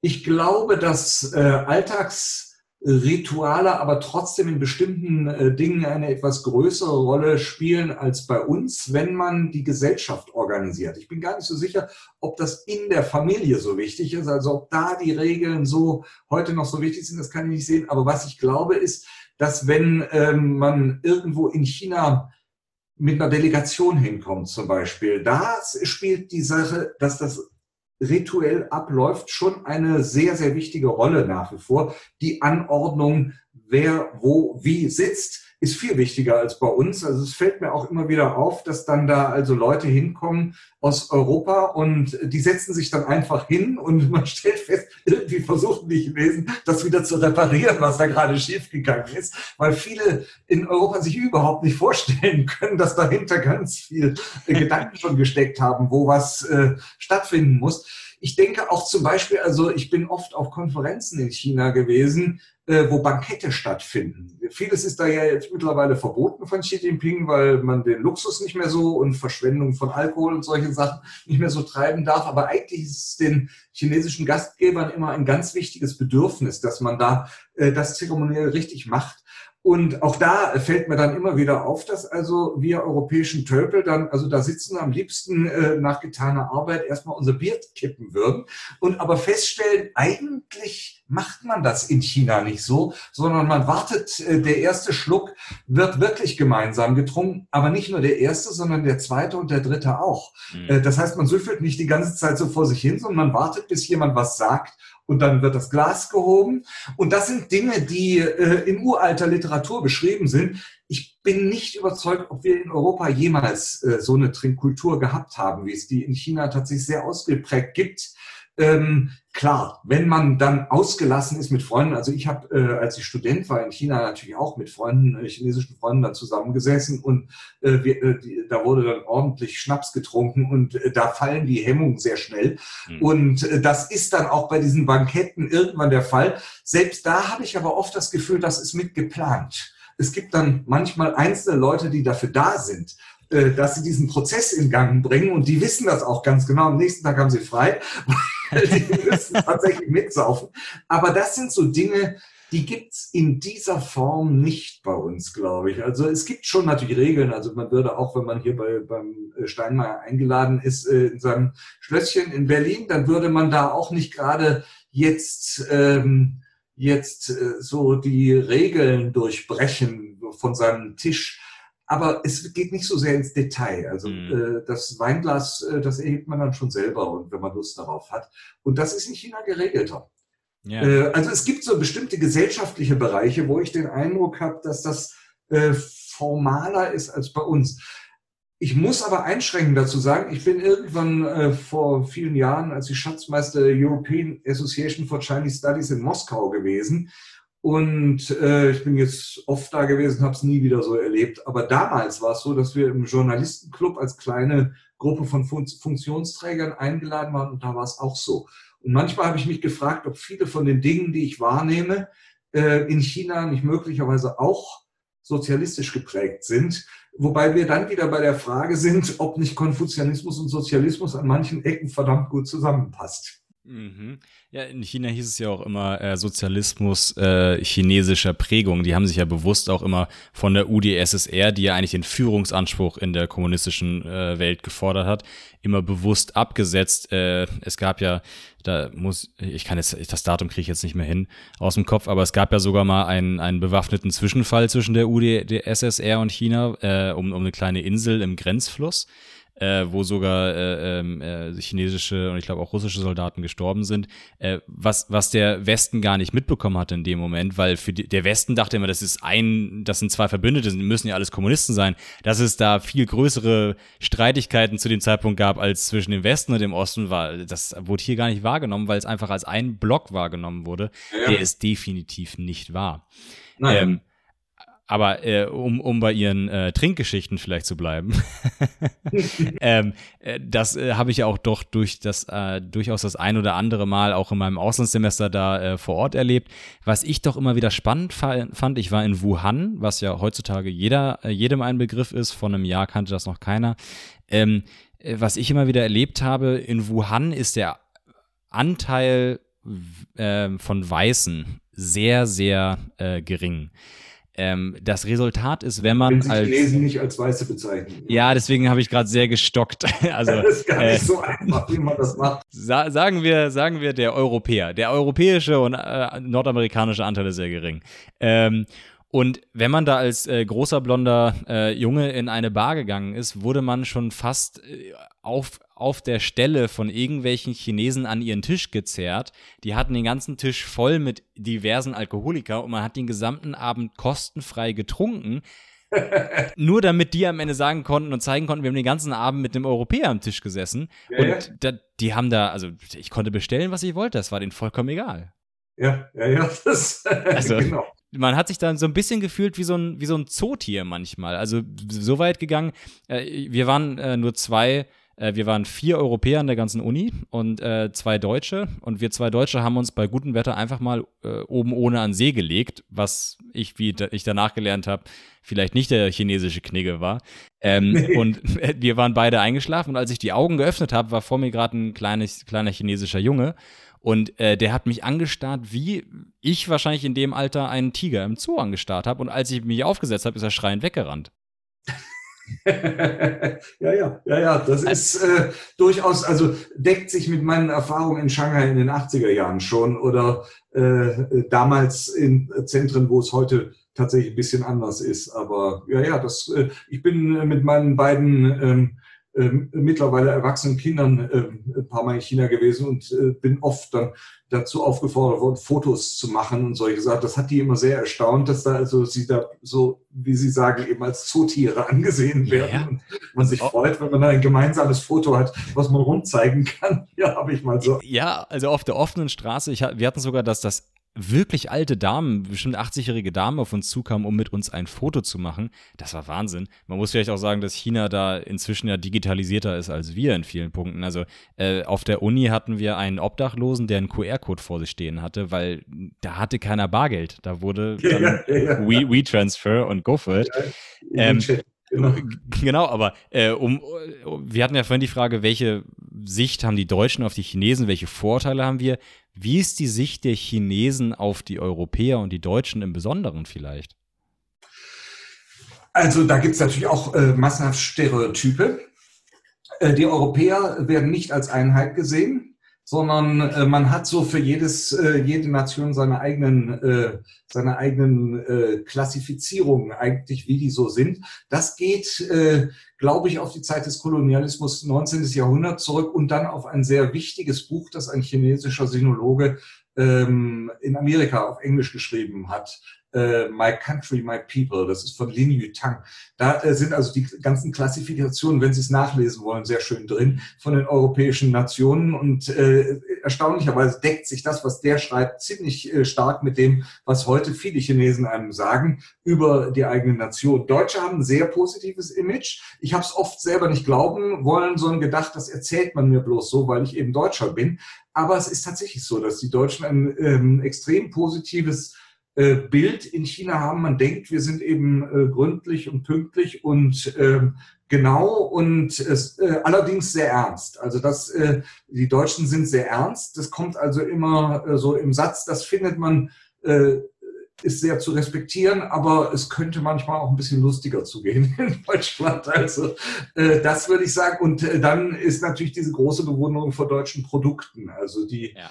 äh, deutsche Industrie ist sehr entwickelt, ist ein Satz, den habe ich äh, bestimmt schon viele tausend Male in China gehört. Und das ist aber auch so, wenn Chinesen nach Deutschland kommen, dann kaufen sie bei WMF ein, weil einfach sie glauben, äh, Messer aus Deutschland sind eben das Beste, was es gibt auf der Welt. Und das muss man dann auch wirklich mitgebracht haben, wenn man hier war. Sonst hat man eigentlich äh, seine Zukunft verspielt schon fast. Und ähm, äh, das, äh, wie gesagt, also ich glaube, das Image äh, der Deutschen ist insgesamt wirklich erstaunlich positiv in China. Das hängt zum Teil aber auch damit zusammen, Sie haben vorhin kurz die, die Kolonie in Qingdao erwähnt.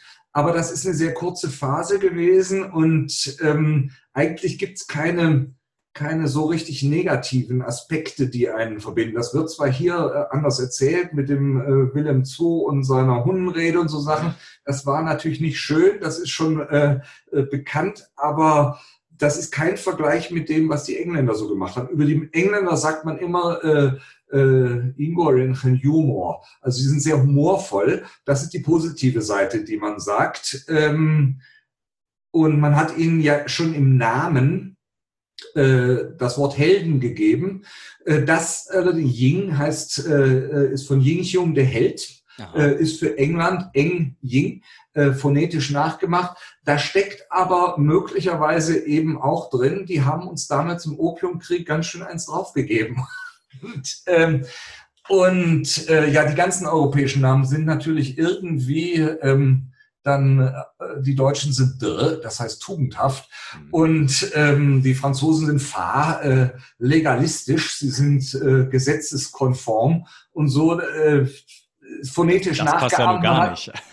Ist, ja, ich, ja, ja, ja, ja, da bin ich nicht ganz so sicher. Spaß, also ich glaube, äh, bei den, naja, bei den Franzosen gehören auch immer noch dazu Tamenchen Langmann. Sie sind sehr romantisch. Also das ist also auch immer drin. Das ist, äh, ich weiß, wir haben uns früher als ausländische Studenten in China manchmal den Spaß gemacht, äh, uns für eine andere Nation auszugeben, einfach um mal andere Stereotype zu hören, die da kamen und so. Also wenn man Portugiesen, da, da ging es dann schon ein bisschen schwieriger. aber gut, also nee, aber insgesamt, wie gesagt, ist das, äh, ist das Bild in etwa das und das werden Sie von sehr vielen Chinesen, vielleicht haben Sie es selber ja auch mhm. gehört. Also ich, ich finde das sehr spannend, dass Sie sagen, man nimmt Europa nicht als eins wahr, sondern die einzelnen Länder, weil ja gerade wir Europäer oder zumindest wir in der EU sehr dazu tendieren, im westlichen Teil Europas Sachen oder Gebiete als, als eins wahrzunehmen. Wir reden immer von der europäischen Staatengemeinschaft, Staatenfamilie teilweise. Wir reden häufig von so riesigen Gebieten wie Südostasien, als wäre das ein, eine Sache, Südamerika, als wäre das eine einzige Kultur, die da unten herrscht. Ähm, während man das Ganze natürlich viel, viel differenzierter betrachten muss. Also Südostasien als Beispiel, Laos und Kambodscha, äh, kommt bei uns so, das ist ein Urlaub. Also man macht Laos und Kambodscha halt zusammen. Völlig unterschiedliche Geschichte, kulturell große Unterschiede. Ähm, da wird viel, viel in einen Topf geschmissen. Ähm, äh, bezüglich China ist, ist ein, ein großer Aspekt, äh, den, den wir jetzt ja hatten, diese, der, der, der Punkt Konfu Konfuzianismus. Und Sie hatten ja schon gesagt, das ist ein bisschen parallel zum Buddhismus und Daoismus gesetzt werden worden, zumindest von den Jesuiten damals. Welche Rolle spielt Religion denn heute im, im, in China?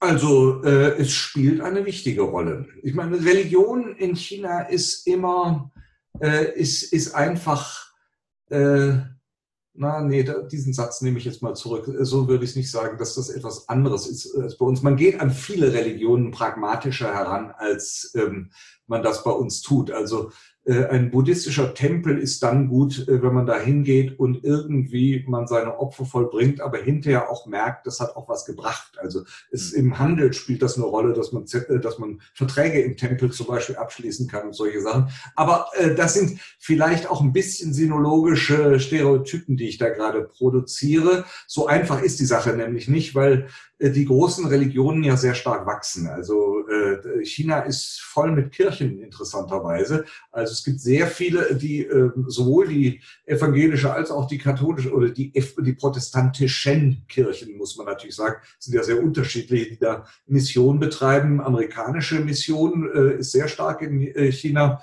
und es gibt viele Chinesen, äh, die in die Kirche gehen mittlerweile. Als ich Student war, äh, konnte ich das so ein bisschen rationalisieren, damit, dass ich sagte, dass die ähm, Chinesen lange Zeit geglaubt haben, äh, das Christentum ist der Grund für den Erfolg des Westens. Und mhm. diesen Erfolg will man kopieren. Ja. Und ich glaube, dass dieser Gedanke bei einer Reihe von Chinesen tatsächlich auch so gedacht worden ist. Aber ich habe auch eine ganze Reihe von äh, Chinesen getroffen in den letzten Jahren. Äh, da würde ich das einfach nicht mehr sagen. Erstens sind die Chinesen ja selber mittlerweile erschreckend erfolgreich. Und zum Zweiten äh, glaube ich doch, dass es so ein Bedürfnis nach Religion gibt, das viel stärker ist als man das lange Zeit wahrgenommen hat und dass es viele Menschen gibt dort, die tatsächlich sehr, sehr inbrünstig dann beten und in die Kirche gehen. Aber es ist ein, eine Gemengelage, die also sehr, sehr äh, unterschiedlich ist und nicht einfach gefasst werden kann. Es, äh, auch der Islam spielt ja eine Rolle, die wichtiger ist, als man so denkt. Ähm, Im Zuge dieser äh, ganzen Xinjiang Berichte, die wir, von denen wir in den letzten ähm, ein, zwei Jahren vor allem oder zwei, drei Jahren viel gelesen haben, Über die äh, ist oft gesagt worden, die Chinesen hassen den Islam. Ähm, das glaube ich stimmt nicht. Es ist also, wenn man nach Xi ankommt, ist der Islam einfach Teil der Stadt. Ja. Äh, den kann man gar nicht so einfach hassen. Also das kann zwar vielleicht irgendein äh, Funktionär äh, in ja, ich weiß gar nicht, so einfach ist es gar nicht, eine Stadt zu suchen, wo es, äh, der Islam nicht eine wichtige Rolle spielt in China. Es ist nämlich auch in Fujian, wo man es jetzt gar nicht so erwarten würde, gibt es Orte, wo eben eine Reihe von Moscheen stehen. Und da gehen die Leute hin und sie äh, beten nach äh, Westen gewandt, nämlich nach äh, Mekka gewandt. Und ähm, das spielt schon eine wichtige Rolle auch und wird irgendwie akzeptiert. Also ich glaube, für, im, für das Alltagsleben äh, der Chinesen spielt ist äh, Religion eigentlich äh, vieler Chinesen ist Religion eine wichtige Angelegenheit. Ich würde sagen, vielleicht für die Hälfte der Chinesen. Und es gibt die andere Hälfte, die völlig areligiös sind und äh, die vielleicht irgendwelche irgendwelche äh, äh, abergläubischen Überzeugungen oder was wir als Aberglauben bezeichnen würden, haben würden in bestimmten Kulten oder Medizin oder so Sachen, die wir merkwürdig finden würden, wo der Übergang zwischen Religion und äh, gesellschaftlicher Praxis sehr fließend ist. Was wahrscheinlich in den, in den Prozenten mit unserer heutigen Gesellschaft im Westen gar nicht so viel unterschiedlich ist. Also, äh, oder ich habe gerade letzte Woche mit dem Religionswissenschaftler äh, Professor Hartmut Zinser gesprochen und der meinte, am Ende glaubt jeder an irgendetwas und Sie haben gerade gesagt, da gibt es sicherlich irgendwelche Aberglauben, die wir lächerlich finden. Wenn die Chinesen zu uns gucken, also hier gibt es auch Sachen, an, an die geglaubt wird, äh, also ich meine, das wird in China auch ein Aspekt sein, so, so Sternzeichen, Horoskope etc. Jeder hat irgendwie sein Konstrukt, wo, wo, womit er äh, sich, sich einfinden kann. Ähm, äh, was Sie gerade gesagt haben mit dem Islam, ähm, äh, man darf immer nicht vergessen auch, äh, die Uiguren in, in, in Xinjiang, äh, China hat eine Grenze zu Afghanistan, das vergessen viele Menschen. Was den ganzen Aspekt, dass äh, die USA mit, mit Militär vor Ort sind, nochmal ein bisschen äh, kritischer machen. Ähm, China hat eine große Grenze zu Pakistan äh, und äh, äh zu, zu Indien. Äh, das heißt, der, der Islam ist äh, in den Nachbarländern sehr, sehr präsent, sehr konfliktär auch präsent. Und China hat natürlich Angst, dass das auf seine westlichen Provinzen übergreift, äh, wo ja die Han-Chinesen, äh, wenn ich es mal so bezeichnen darf, äh, bis heute noch in, äh, als Unterdrücker äh, wahrgenommen werden. Mhm. Ja, ja. Also ähm, bis heute noch ist äh, eine interessante Formulierung. Also ich glaube, es, viele Uiguren sehen das genauso, sagen, das ist äh, eine Kultur, die sich da in unsere hineinmischt und uns langsam auslöscht. Also diese mhm. ähm, Perspektive gibt's, aber es ist natürlich so, dass die Sache auch in Xinjiang nicht ganz so einfach ist. Es gibt natürlich ähm, auch äh, die Erkenntnis, dass man ähm, in Xinjiang über das Chinesische leichter aufsteigen kann als über das Uigurische. Und ähm, Xinjiang als ein eigener Staat ist natürlich etwas, was es so nie gegeben hat. Es hat einzelne Stadtstaaten gegeben, da im äh, äußersten Südwesten der Gegend. Aber äh, die Türken sind oder die Uiguren sind natürlich auch nicht äh, immer äh, in der Geschichte überall in Xinjiang gewesen, sondern das sind Prozesse, wie sie in der Menschheit überall immer wieder stattfinden. Völker breiten sich aus, kommen irgendwo hin und gehen auch wieder zurück. Äh, in, China, äh, in Xinjiang, glaube ich, ist der Konflikt zwischen ähm, religiösen Muslims und äh, Han-Chinesen schon äh, mit den Händen zu greifen. Also wenn man da an äh, äh, nach Kaschgar zum Beispiel kommt und man sieht die Chinesenstadt und im Gegensatz dazu die äh, Uigurenstadt, dann merkt man, das sind einfach zwei unterschiedliche Welten und wenn die aufeinander prallen, dann kracht's auch ganz schön. Und ich glaube, dass eben solche Dinge wie äh, der Verzehr von Schweinefleisch äh, da eine, wir haben das in unserer eigenen Gesellschaft in Deutschland ja auch, dass man merkt, also dieses Schweinefleisch, das kann schon durchaus ähm, spaltend wirken, wenn, ähm, gut, äh, auch bei uns gibt es äh, natürlich äh, Deutsche, die der Auffassung sind, dass das nichts äh, ist, womit äh, man seinem Körper was Gutes tut. Andere denken aber, das ist Kulturgut und das müssen wir auch erhalten dürfen. Und für einen Muslim ist das einfach nicht schön. Für die ja. ist das eine Schweinerei. Und äh, an dieser Stelle gibt's Krach. Und zwar äh, bei uns genauso wie in China. Ich habe mir so Fälle angeschaut, äh, wo dort äh, Prozesse äh, gemacht worden sind, einzelnen Personen, die als Islamisten bezeichnet worden sind. Und äh, da geht es genau um diese Alltagsdinge interessanterweise.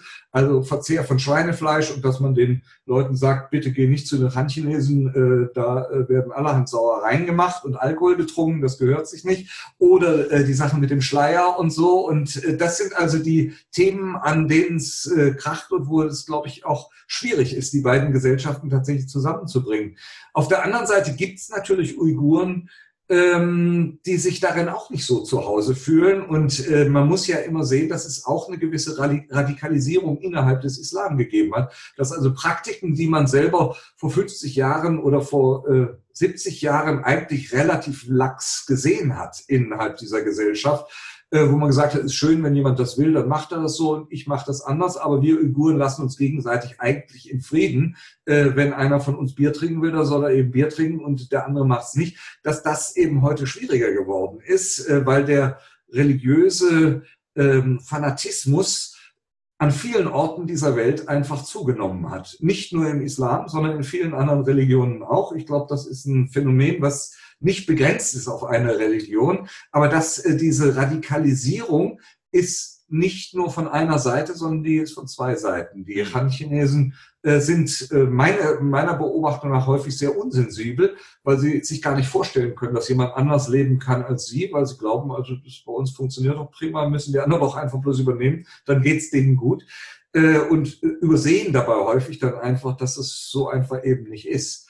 Aber umgekehrt äh, gibt es natürlich auch eine Menge Intoleranz, die äh, ja auch mhm. schwierig ist. Ab, absolut. Ähm, vielleicht gehen wir ein äh, kleines Stück nach Süden und, und zur, zur nächsten Religion. Äh, wir haben die, die, Region Tibet, die ja äh, ebenfalls äh, problematisch ist und auch von, von religiösen Konflikten geprägt ist. Äh, war eine Zeit lang äh, extrem in den westlichen Medien präsent. Ich muss gestehen, ich habe lange nichts mehr über Tibet gelesen.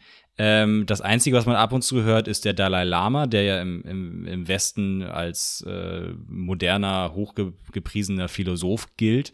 Ähm, wie ist die Situation in Tibet? Wie ist der, der Umgang mit, mit den Buddhisten? Ja, ich glaube, das ist dieselbe Geschichte äh, eigentlich in Grün. Oder Grün könnte man vielleicht eher für Xinjiang, weil es die Farbe des Islam da ist. Und dann für Tibet sich eine andere äh, Orange raussuchen äh, oder Gelb. Aber ähm, es ist eigentlich eine ähnliche Situation, würde ich sagen. Äh, Tibet ist ein äh, Gebiet, was äh, tatsächlich sehr stark vom Buddhismus geprägt ist wo aber natürlich in der Bevölkerung es durchaus auch immer einen Modernisierungswunsch gegeben hat. Einer der Vorgänger des Dalai Lama, der 13. Dalai Lama, der äh, so in der ersten Hälfte des 20. Jahrhunderts dort, dort äh, die äh, nominell die, die, die Macht ausgeübt hat, bis äh, die Chinesen das Gebiet dann ähm, äh, 1951 eben an die Volksrepublik China angeschlossen haben. Ähm, es war vorher nominell natürlich auch Teil äh, des chinesischen Staates, weil die tibetische Unabhängigkeit kein Mensch auf dieser Erde anerkannt hat. Also es gab äh, Bestrebungen, unabhängig zu werden, aber es hat nicht funktioniert. Und äh, das ist eine politische Geschichte, die natürlich äh, hoch hergeht, wo man sich vielleicht nicht zu sehr einmischen sollte, sondern tatsächlich eher über die Situation in Tibet selber reden. Ich glaube, dass der 13. Dalai Lama, was der wollte, war eine Modernisierung dieses tibetischen Hochlandes. Und äh, damals war die Diskussion, mit wem geht das am besten? Mit den Briten, die aus noch weiter Süden kamen. Und äh, wir haben ja jetzt gerade in den letzten Tagen Konflikte da an der äh, indisch-chinesischen Grenze mhm. ähm, gehabt, die auf diese Zeit zurückgehen. Denn damals äh, haben die Briten Teile dieses traditionellen tibetischen Gebietes eben Indien zugeschlagen, wo sie äh, damals noch was zu sagen hatten. Und das ist dann in indisches, äh, äh, zu indischem Territorium geworden und äh, die Chinesen finden das bis heute nicht gut, was da gelaufen ist. Absolut. Ich, ich, kann jedem nur sagen, ein, Entschuldigung, ich kann nur jedem nur sagen, einmal auf Google Maps gehen und den Himalaya anzoomen. Äh, da zwischen Pakistan, Indien, China, die Region, da sind so viele gestrichelte Linien, wo niemand weiß, wo endet denn jetzt ein Staat und wo beginnt der nächste. Äh, das ist, das ist Wahnsinn. Ja, gut, aber ähm, wie gesagt, der Dalai Lama, der nicht der einzige Führer war, aber vielleicht doch der am stärksten anerkannte, äh, der überlegte, mit wem kann er besser modernisieren und er hat sich für die Briten entschieden damals.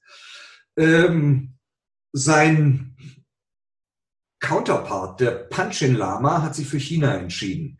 Und dieses Spiel, dass es einen eher westlich äh, orientierten tibetischen Buddhismus und einen eher äh, chinesisch orientierten tibetischen Buddhismus äh, gibt, das geht eigentlich weiter. Man sieht das heute nicht mehr so deutlich, weil der Dalai Lama eigentlich äh, völlig übernommen hat, äh, die, die, die Macht eigentlich oder die Außendarstellung Tibets übernommen hat und der Panchen Lama tatsächlich auch keine große Rolle mehr spielt. Er ist von den Chinesen irgendwann, haben die auch versucht, die Sukzession so einzurichten, äh, dass es ihnen selber am besten passt. Dennoch ist es so, dass es natürlich in Tibet auch eine Reihe von Leuten gibt, die sich sagen, mit den Chinesen zusammen kann man besser modernisieren als mit den Westlern, weil da weiß man gar nicht, ob das wirklich funktionieren wird. Und ich glaube, dieser Konflikt äh, ist in dem äh, Land ähm, vorhanden. Es gibt viele Anhänger des Dalai Lama in Tibet, die das, was die Chinesen machen, überhaupt nicht schön finden und äh, was man charakterisieren kann vielleicht als eine Disneylandisierung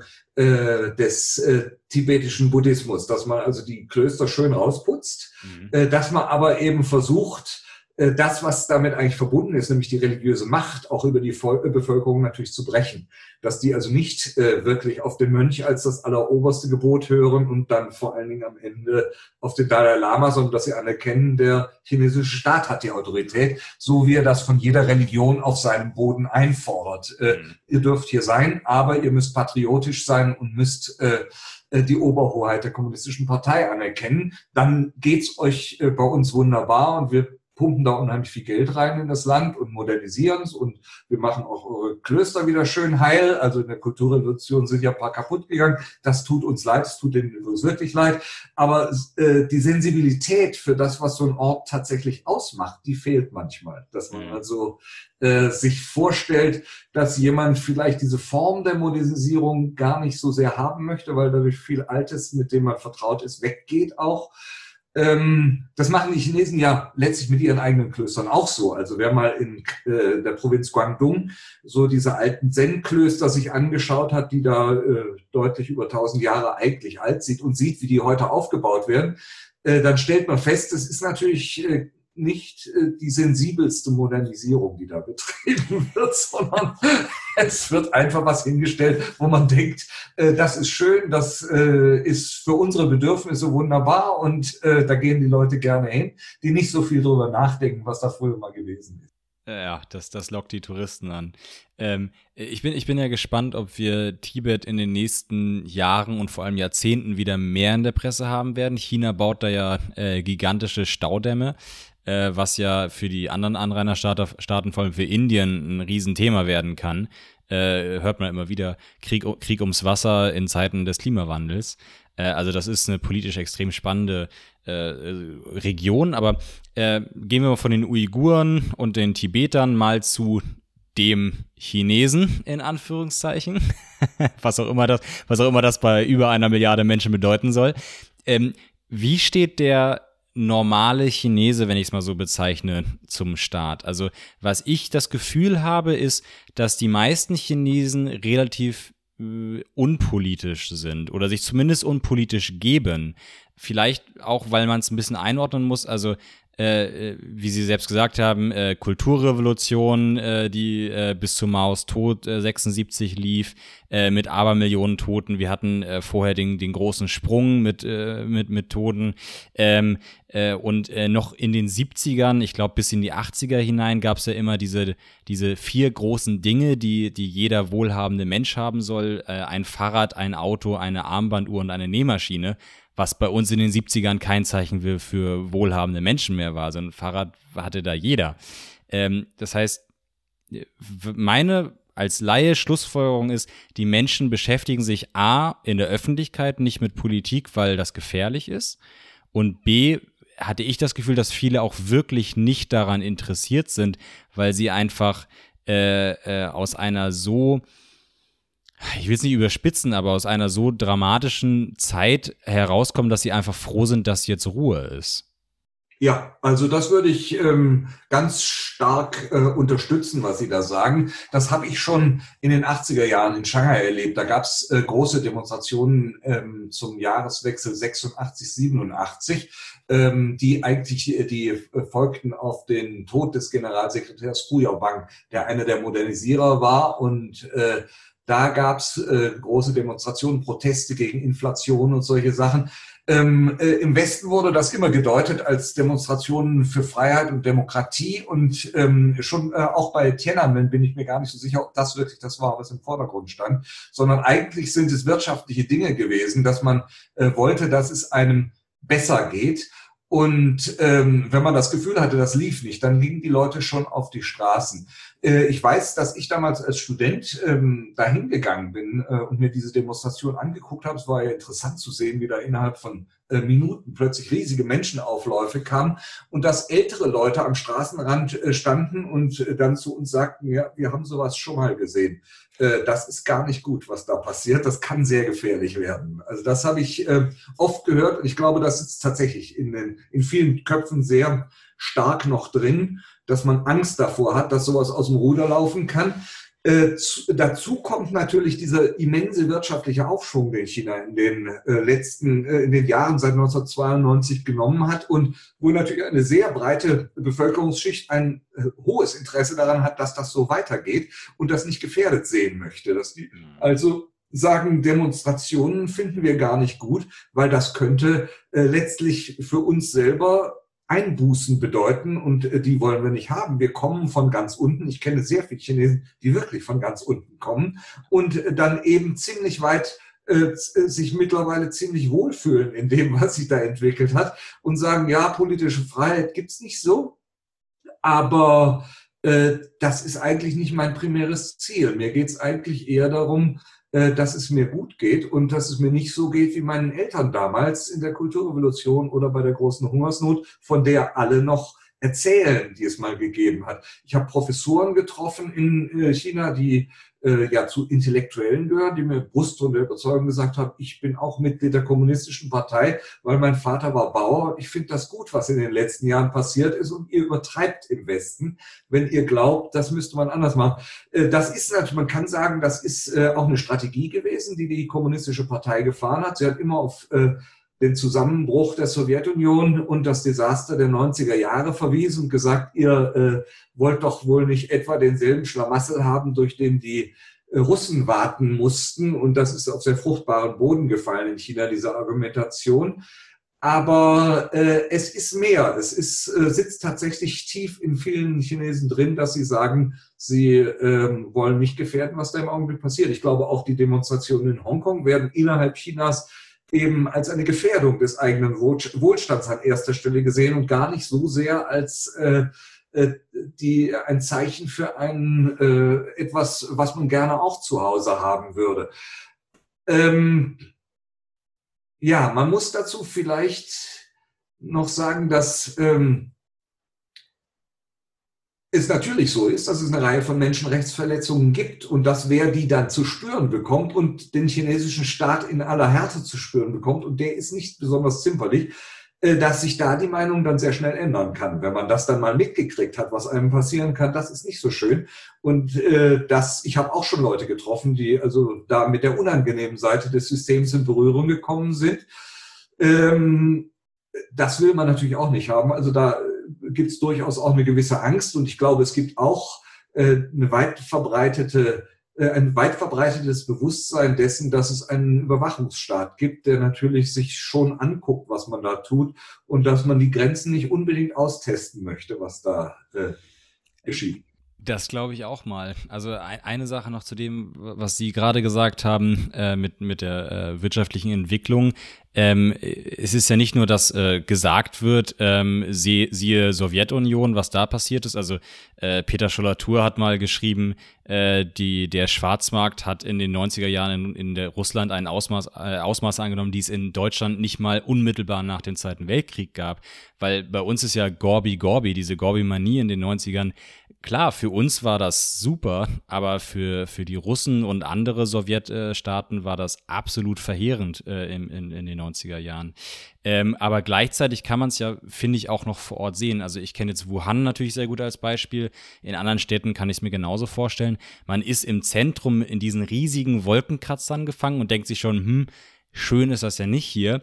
Aber dann fährt man ein bisschen raus und auf einmal gibt es eine Grenze und dahinter ist wirklich wirklich noch dritte Welt. Also äh, da kommt man aus einem, einer total modernen, bunten, flackernden Innenstadt heraus in Vororte, die wie vor 200 Jahren aussehen, äh, so dass es ja dem Chinesen dem Chinesen, von dem ich immer spreche, auch präsent noch ist äh, mit eigenen Augen. Ähm, äh, mir hat ein Chinese mal erzählt, ich weiß nicht, ob es stimmt, aber er hat gesagt, es gäbe das Sprichwort, wer am Stadtrand wohnt, ist ein glücklicher Mann äh, weil da der Staat dann das Land aufkauft und man damit äh, Geld machen könne.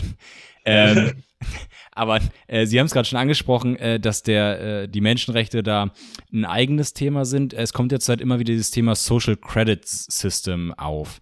Ähm, bestes Beispiel, was in, in Europa, äh, in Deutschland äh, in den Medien häufig gezeigt wird, ist, dass wenn man, wenn man bei Rot über die Ampel geht, dann kommt auf so einem, so einem Screen kommt das Gesicht und man wird äh, Public Shaming oder dass sogar diese Scores entwickelt werden sollen und wenn man einen niedrigen äh, Social Credit Score hat, weil man zum Beispiel die Eltern nicht zweimal im Jahr besucht hat, dann dürfe man nicht mehr nach, in, ins Ausland reisen oder nicht mal mehr intern Zugreisen wahrnehmen oder so.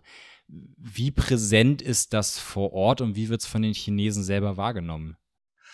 Also äh, das ist natürlich nicht einfach zu beantworten. Auch da müsste man einen Soziologen haben. Es gibt also in Berlin äh, dieses Merix-Institut, die haben neulich einen Aufsatz dazu geschrieben, wo sie gesagt haben, wenn man mit Chinesen spricht und ihnen die Konsequenzen des Ganzen nahelegt, dann werden sie viel kritischer, als sie das sind. Äh, gemeinhin sagt man, Chinesen eigentlich nicht viel gegen das äh, System haben. Und ehrlich gesagt, äh, bei allem Respekt äh, glaube ich auch nach wie vor, dass das so ist. Ich glaube, dass ähm, der Grund dafür, dass viele Chinesen dieses System eigentlich eher positiv sehen, ist, dass sie selber negative Erfahrungen mit der korrupten Gesellschaft gemacht haben vorher und sich erhoffen, dass es hier, also genau dem, was ich vorhin im Zusammenhang mit Konfuzianismus äh, gesagt habe, äh, man hat ein ideales System im Kopf und sagt, aber in Wahrheit ist es überhaupt nicht so. Und ich sehe immer, irgendwer wird mir vorgezogen aus irgendwelchen Gründen, die nichts mit Meritokratie zu tun haben, sondern mit Guanxi, mit guten Beziehungen. Und äh, da komme ich gar nicht hin. Und jetzt ist es zum ersten Mal so, dass es die Möglichkeit gibt, das zu objektivieren und äh, dass Leute, die wirklich was äh, ausgefressen haben, dafür auch drangekriegt werden. Und ich, der ich ja ein guter Mensch bin, das äh, denken ja die meisten von sich selber, ich habe da eigentlich gar nichts zu befürchten. Ich glaube, das ist das, was sehr, sehr viele äh, Leute denken.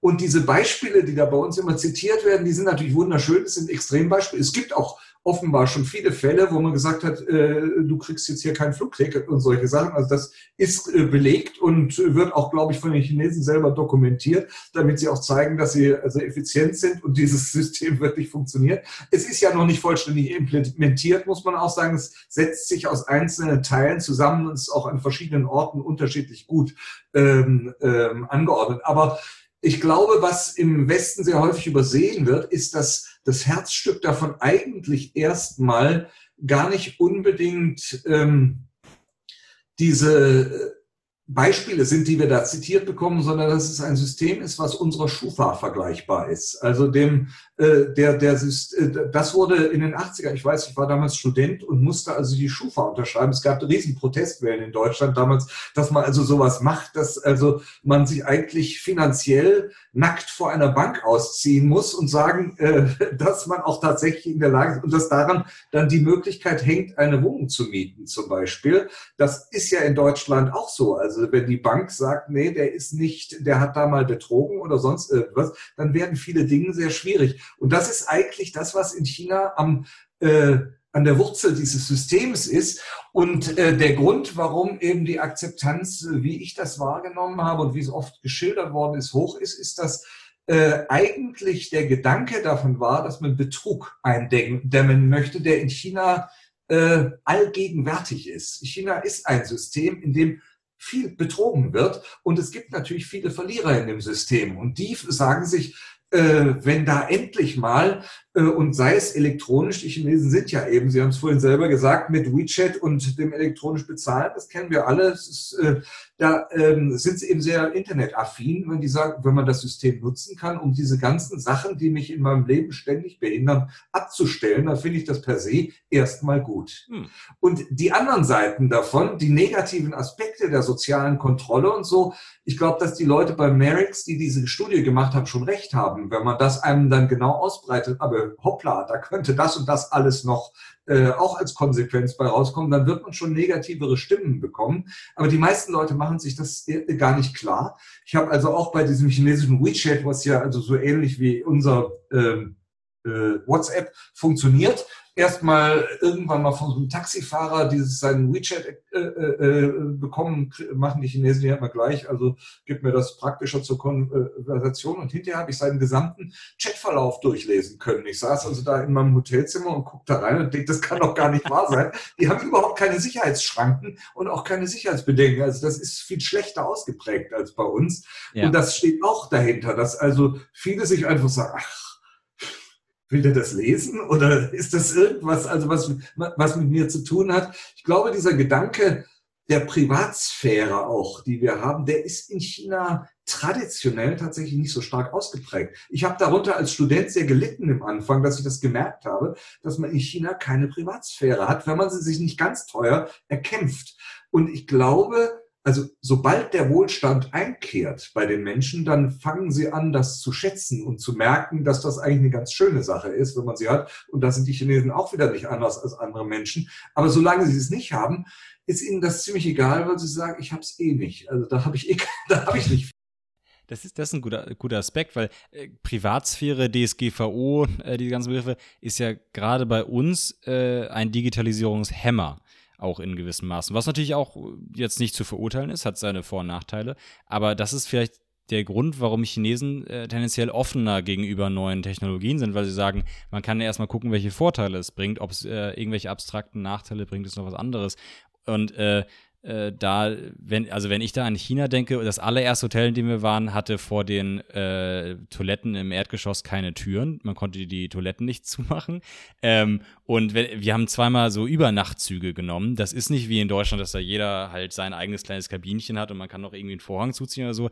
Da sitzt man mit äh, 100 Leuten in einem äh, Waggon und die, die Betten sind so nah, dass man gegenüber berühren kann. Also Privatsphäre ist bei sowas schwer äh, durchzuhalten. Ja, ja, genau.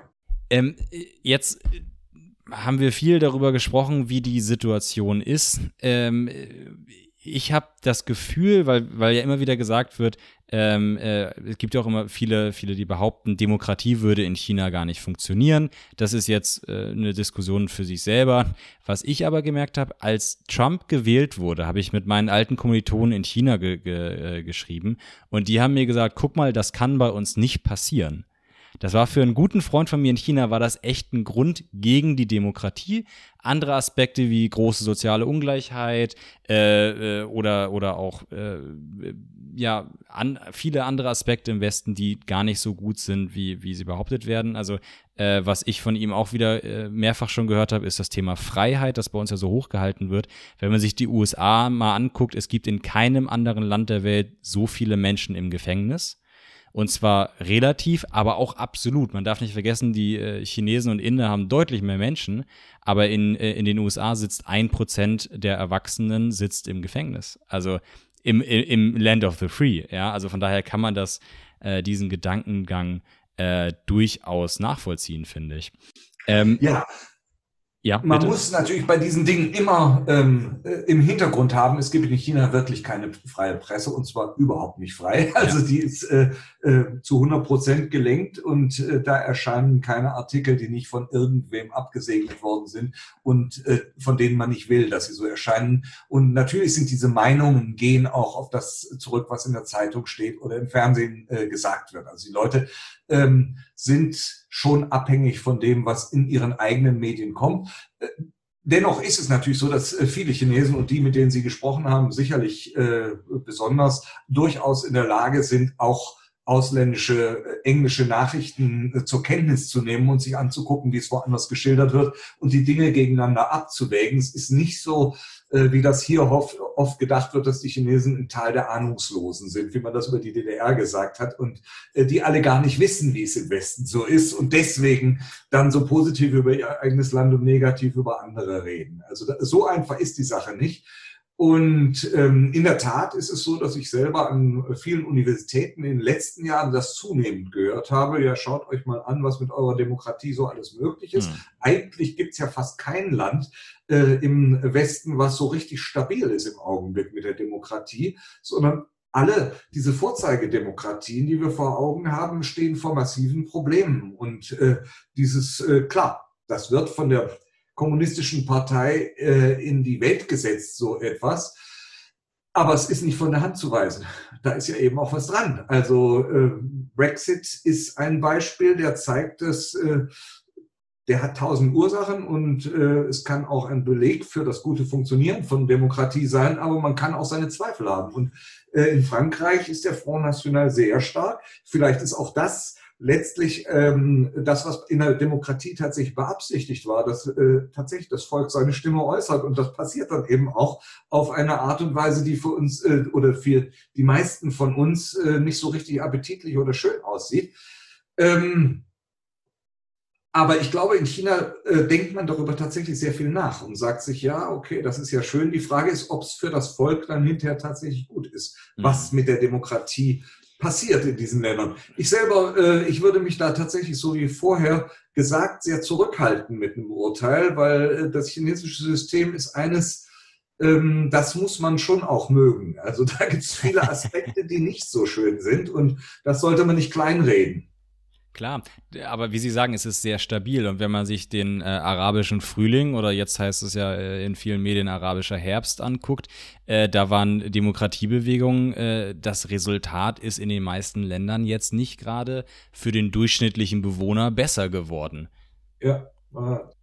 Das sind natürlich Sachen, die Staatsmedien sehr einfach in China aufbauschen können, sodass äh, Demokratie oder der Wechsel zur Demokratie nicht gerade attraktiv auf den durchschnittlichen Bürger wirkt, der vor 30 Jahren noch äh, im, im Schlamm gesessen hat und, und äh, überlegen musste, wie kriege ich morgen meinen Reis zusammen.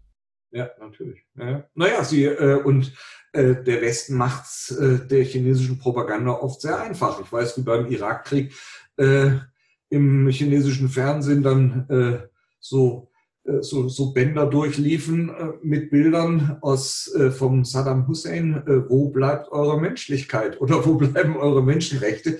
Und ich war 2011, Sie haben vorhin von Libyen gesprochen, ähm, was ja ein interessanter Aspekt ist, dass da so viele Chinesen abgezogen wurden. Das muss man in dem Ganzen vielleicht mit einbeziehen. Aber dass die Bilder, wie der Gaddafi dann da durch den Wüstensand geschleift wurde, die äh, wurden da im Frühstücksraum meines Hotels gezeigt. Und man kann mhm. sich vorstellen, was die Chinesen, die da saßen, sich so gedacht haben, als sie das gesehen haben. Also das sind natürlich Sachen, also da ist es dann schon sehr einfach, sich zu sagen, also äh, ihr sitzt auf dem hohen Ross im Westen häufig wie es Churchill sagte, äh, die Demokratie ist die schlechteste Regierungsform mit, äh, mit Ausnahme aller anderen. Äh, das ist äh, eine, Aus eine Aussage, die ich zustimmen würde. Ich würde aber auch der Aussage von Deng Xiaoping zustimmen, der gesagt hat, egal ob schwarz oder weiß, Hauptsache die Katze fängt Mäuse. Also man findet für alle Seiten gute Aspekte und man findet vor allem gute Zitate, das ist immer sehr schön. Äh, ich habe sie jetzt zwei Stunden äh, schon, schon interviewt. Ich möchte nach dem ganzen politischen und sozialen und etc. Äh, gerne mit Ihnen noch mit einem Thema abschließen. Ähm, äh, weil ich finde, das fällt sehr in den Hintergrund. Wenn man in Deutschland über China spricht, spricht man über Politik, über Religion, über Wirtschaft. Und äh, wenn man Tourismus vor Ort macht, schaut man sich die schönen alten Gebäude an und die, die, äh, die, ähm, äh, äh die verbotene Stadt etc. Was ich ehrlich gesagt überraschenderweise vor Ort festgestellt habe, ist, was für eine wunderschöne Natur China hat. Also äh, gerade im Süden äh, äh, waren wir in äh, Dalian, hieß das, glaube ich. Äh, und, und man darf nicht vergessen, von der Größe her, China ist, ein, ist einfach von der Größe her natürlich unfassbar abwechslungsreich. Und ich finde, man muss wirklich, äh, um China als Ganzes zu verstehen, muss man mal durchreisen, was natürlich viel Zeit in Anspruch nimmt. Und da merkt man mal, wie sich die, die Fauna auch, äh, äh, oder die Flora vielmehr, wie sich die Flora wandelt. Und dann versteht man erstmal, was für ein, eine Dimension China hat. Das wird ja gerne hier vergessen. Ja, also, es ist ein Kontinent. Ist es. Ist, also Sie waren wahrscheinlich in Dali in Yunnan, oder? Äh, Dali in Yunnan, danke, genau. wunderschön, wunderschön, aber ich habe den Namen vergessen. Letzten, vorletzten Herbst auch in, in Yunnan gewesen, ja, wieder. Ja. Da, da, wurde Avatar gedreht, also daher kennen vielleicht einige die Region. Wunder, wunderschön. Wundervoll. Äh, Ihnen ganz vielen Dank äh, für, für Ihre Zeit und Ihre spannenden Einblicke. Ähm, äh, ich möchte Ihnen noch die Chance geben, ganz am Ende äh, einmal Ihre Bücher vielleicht anzusprechen. Ich glaube, eins wird gerade neu aufgelegt.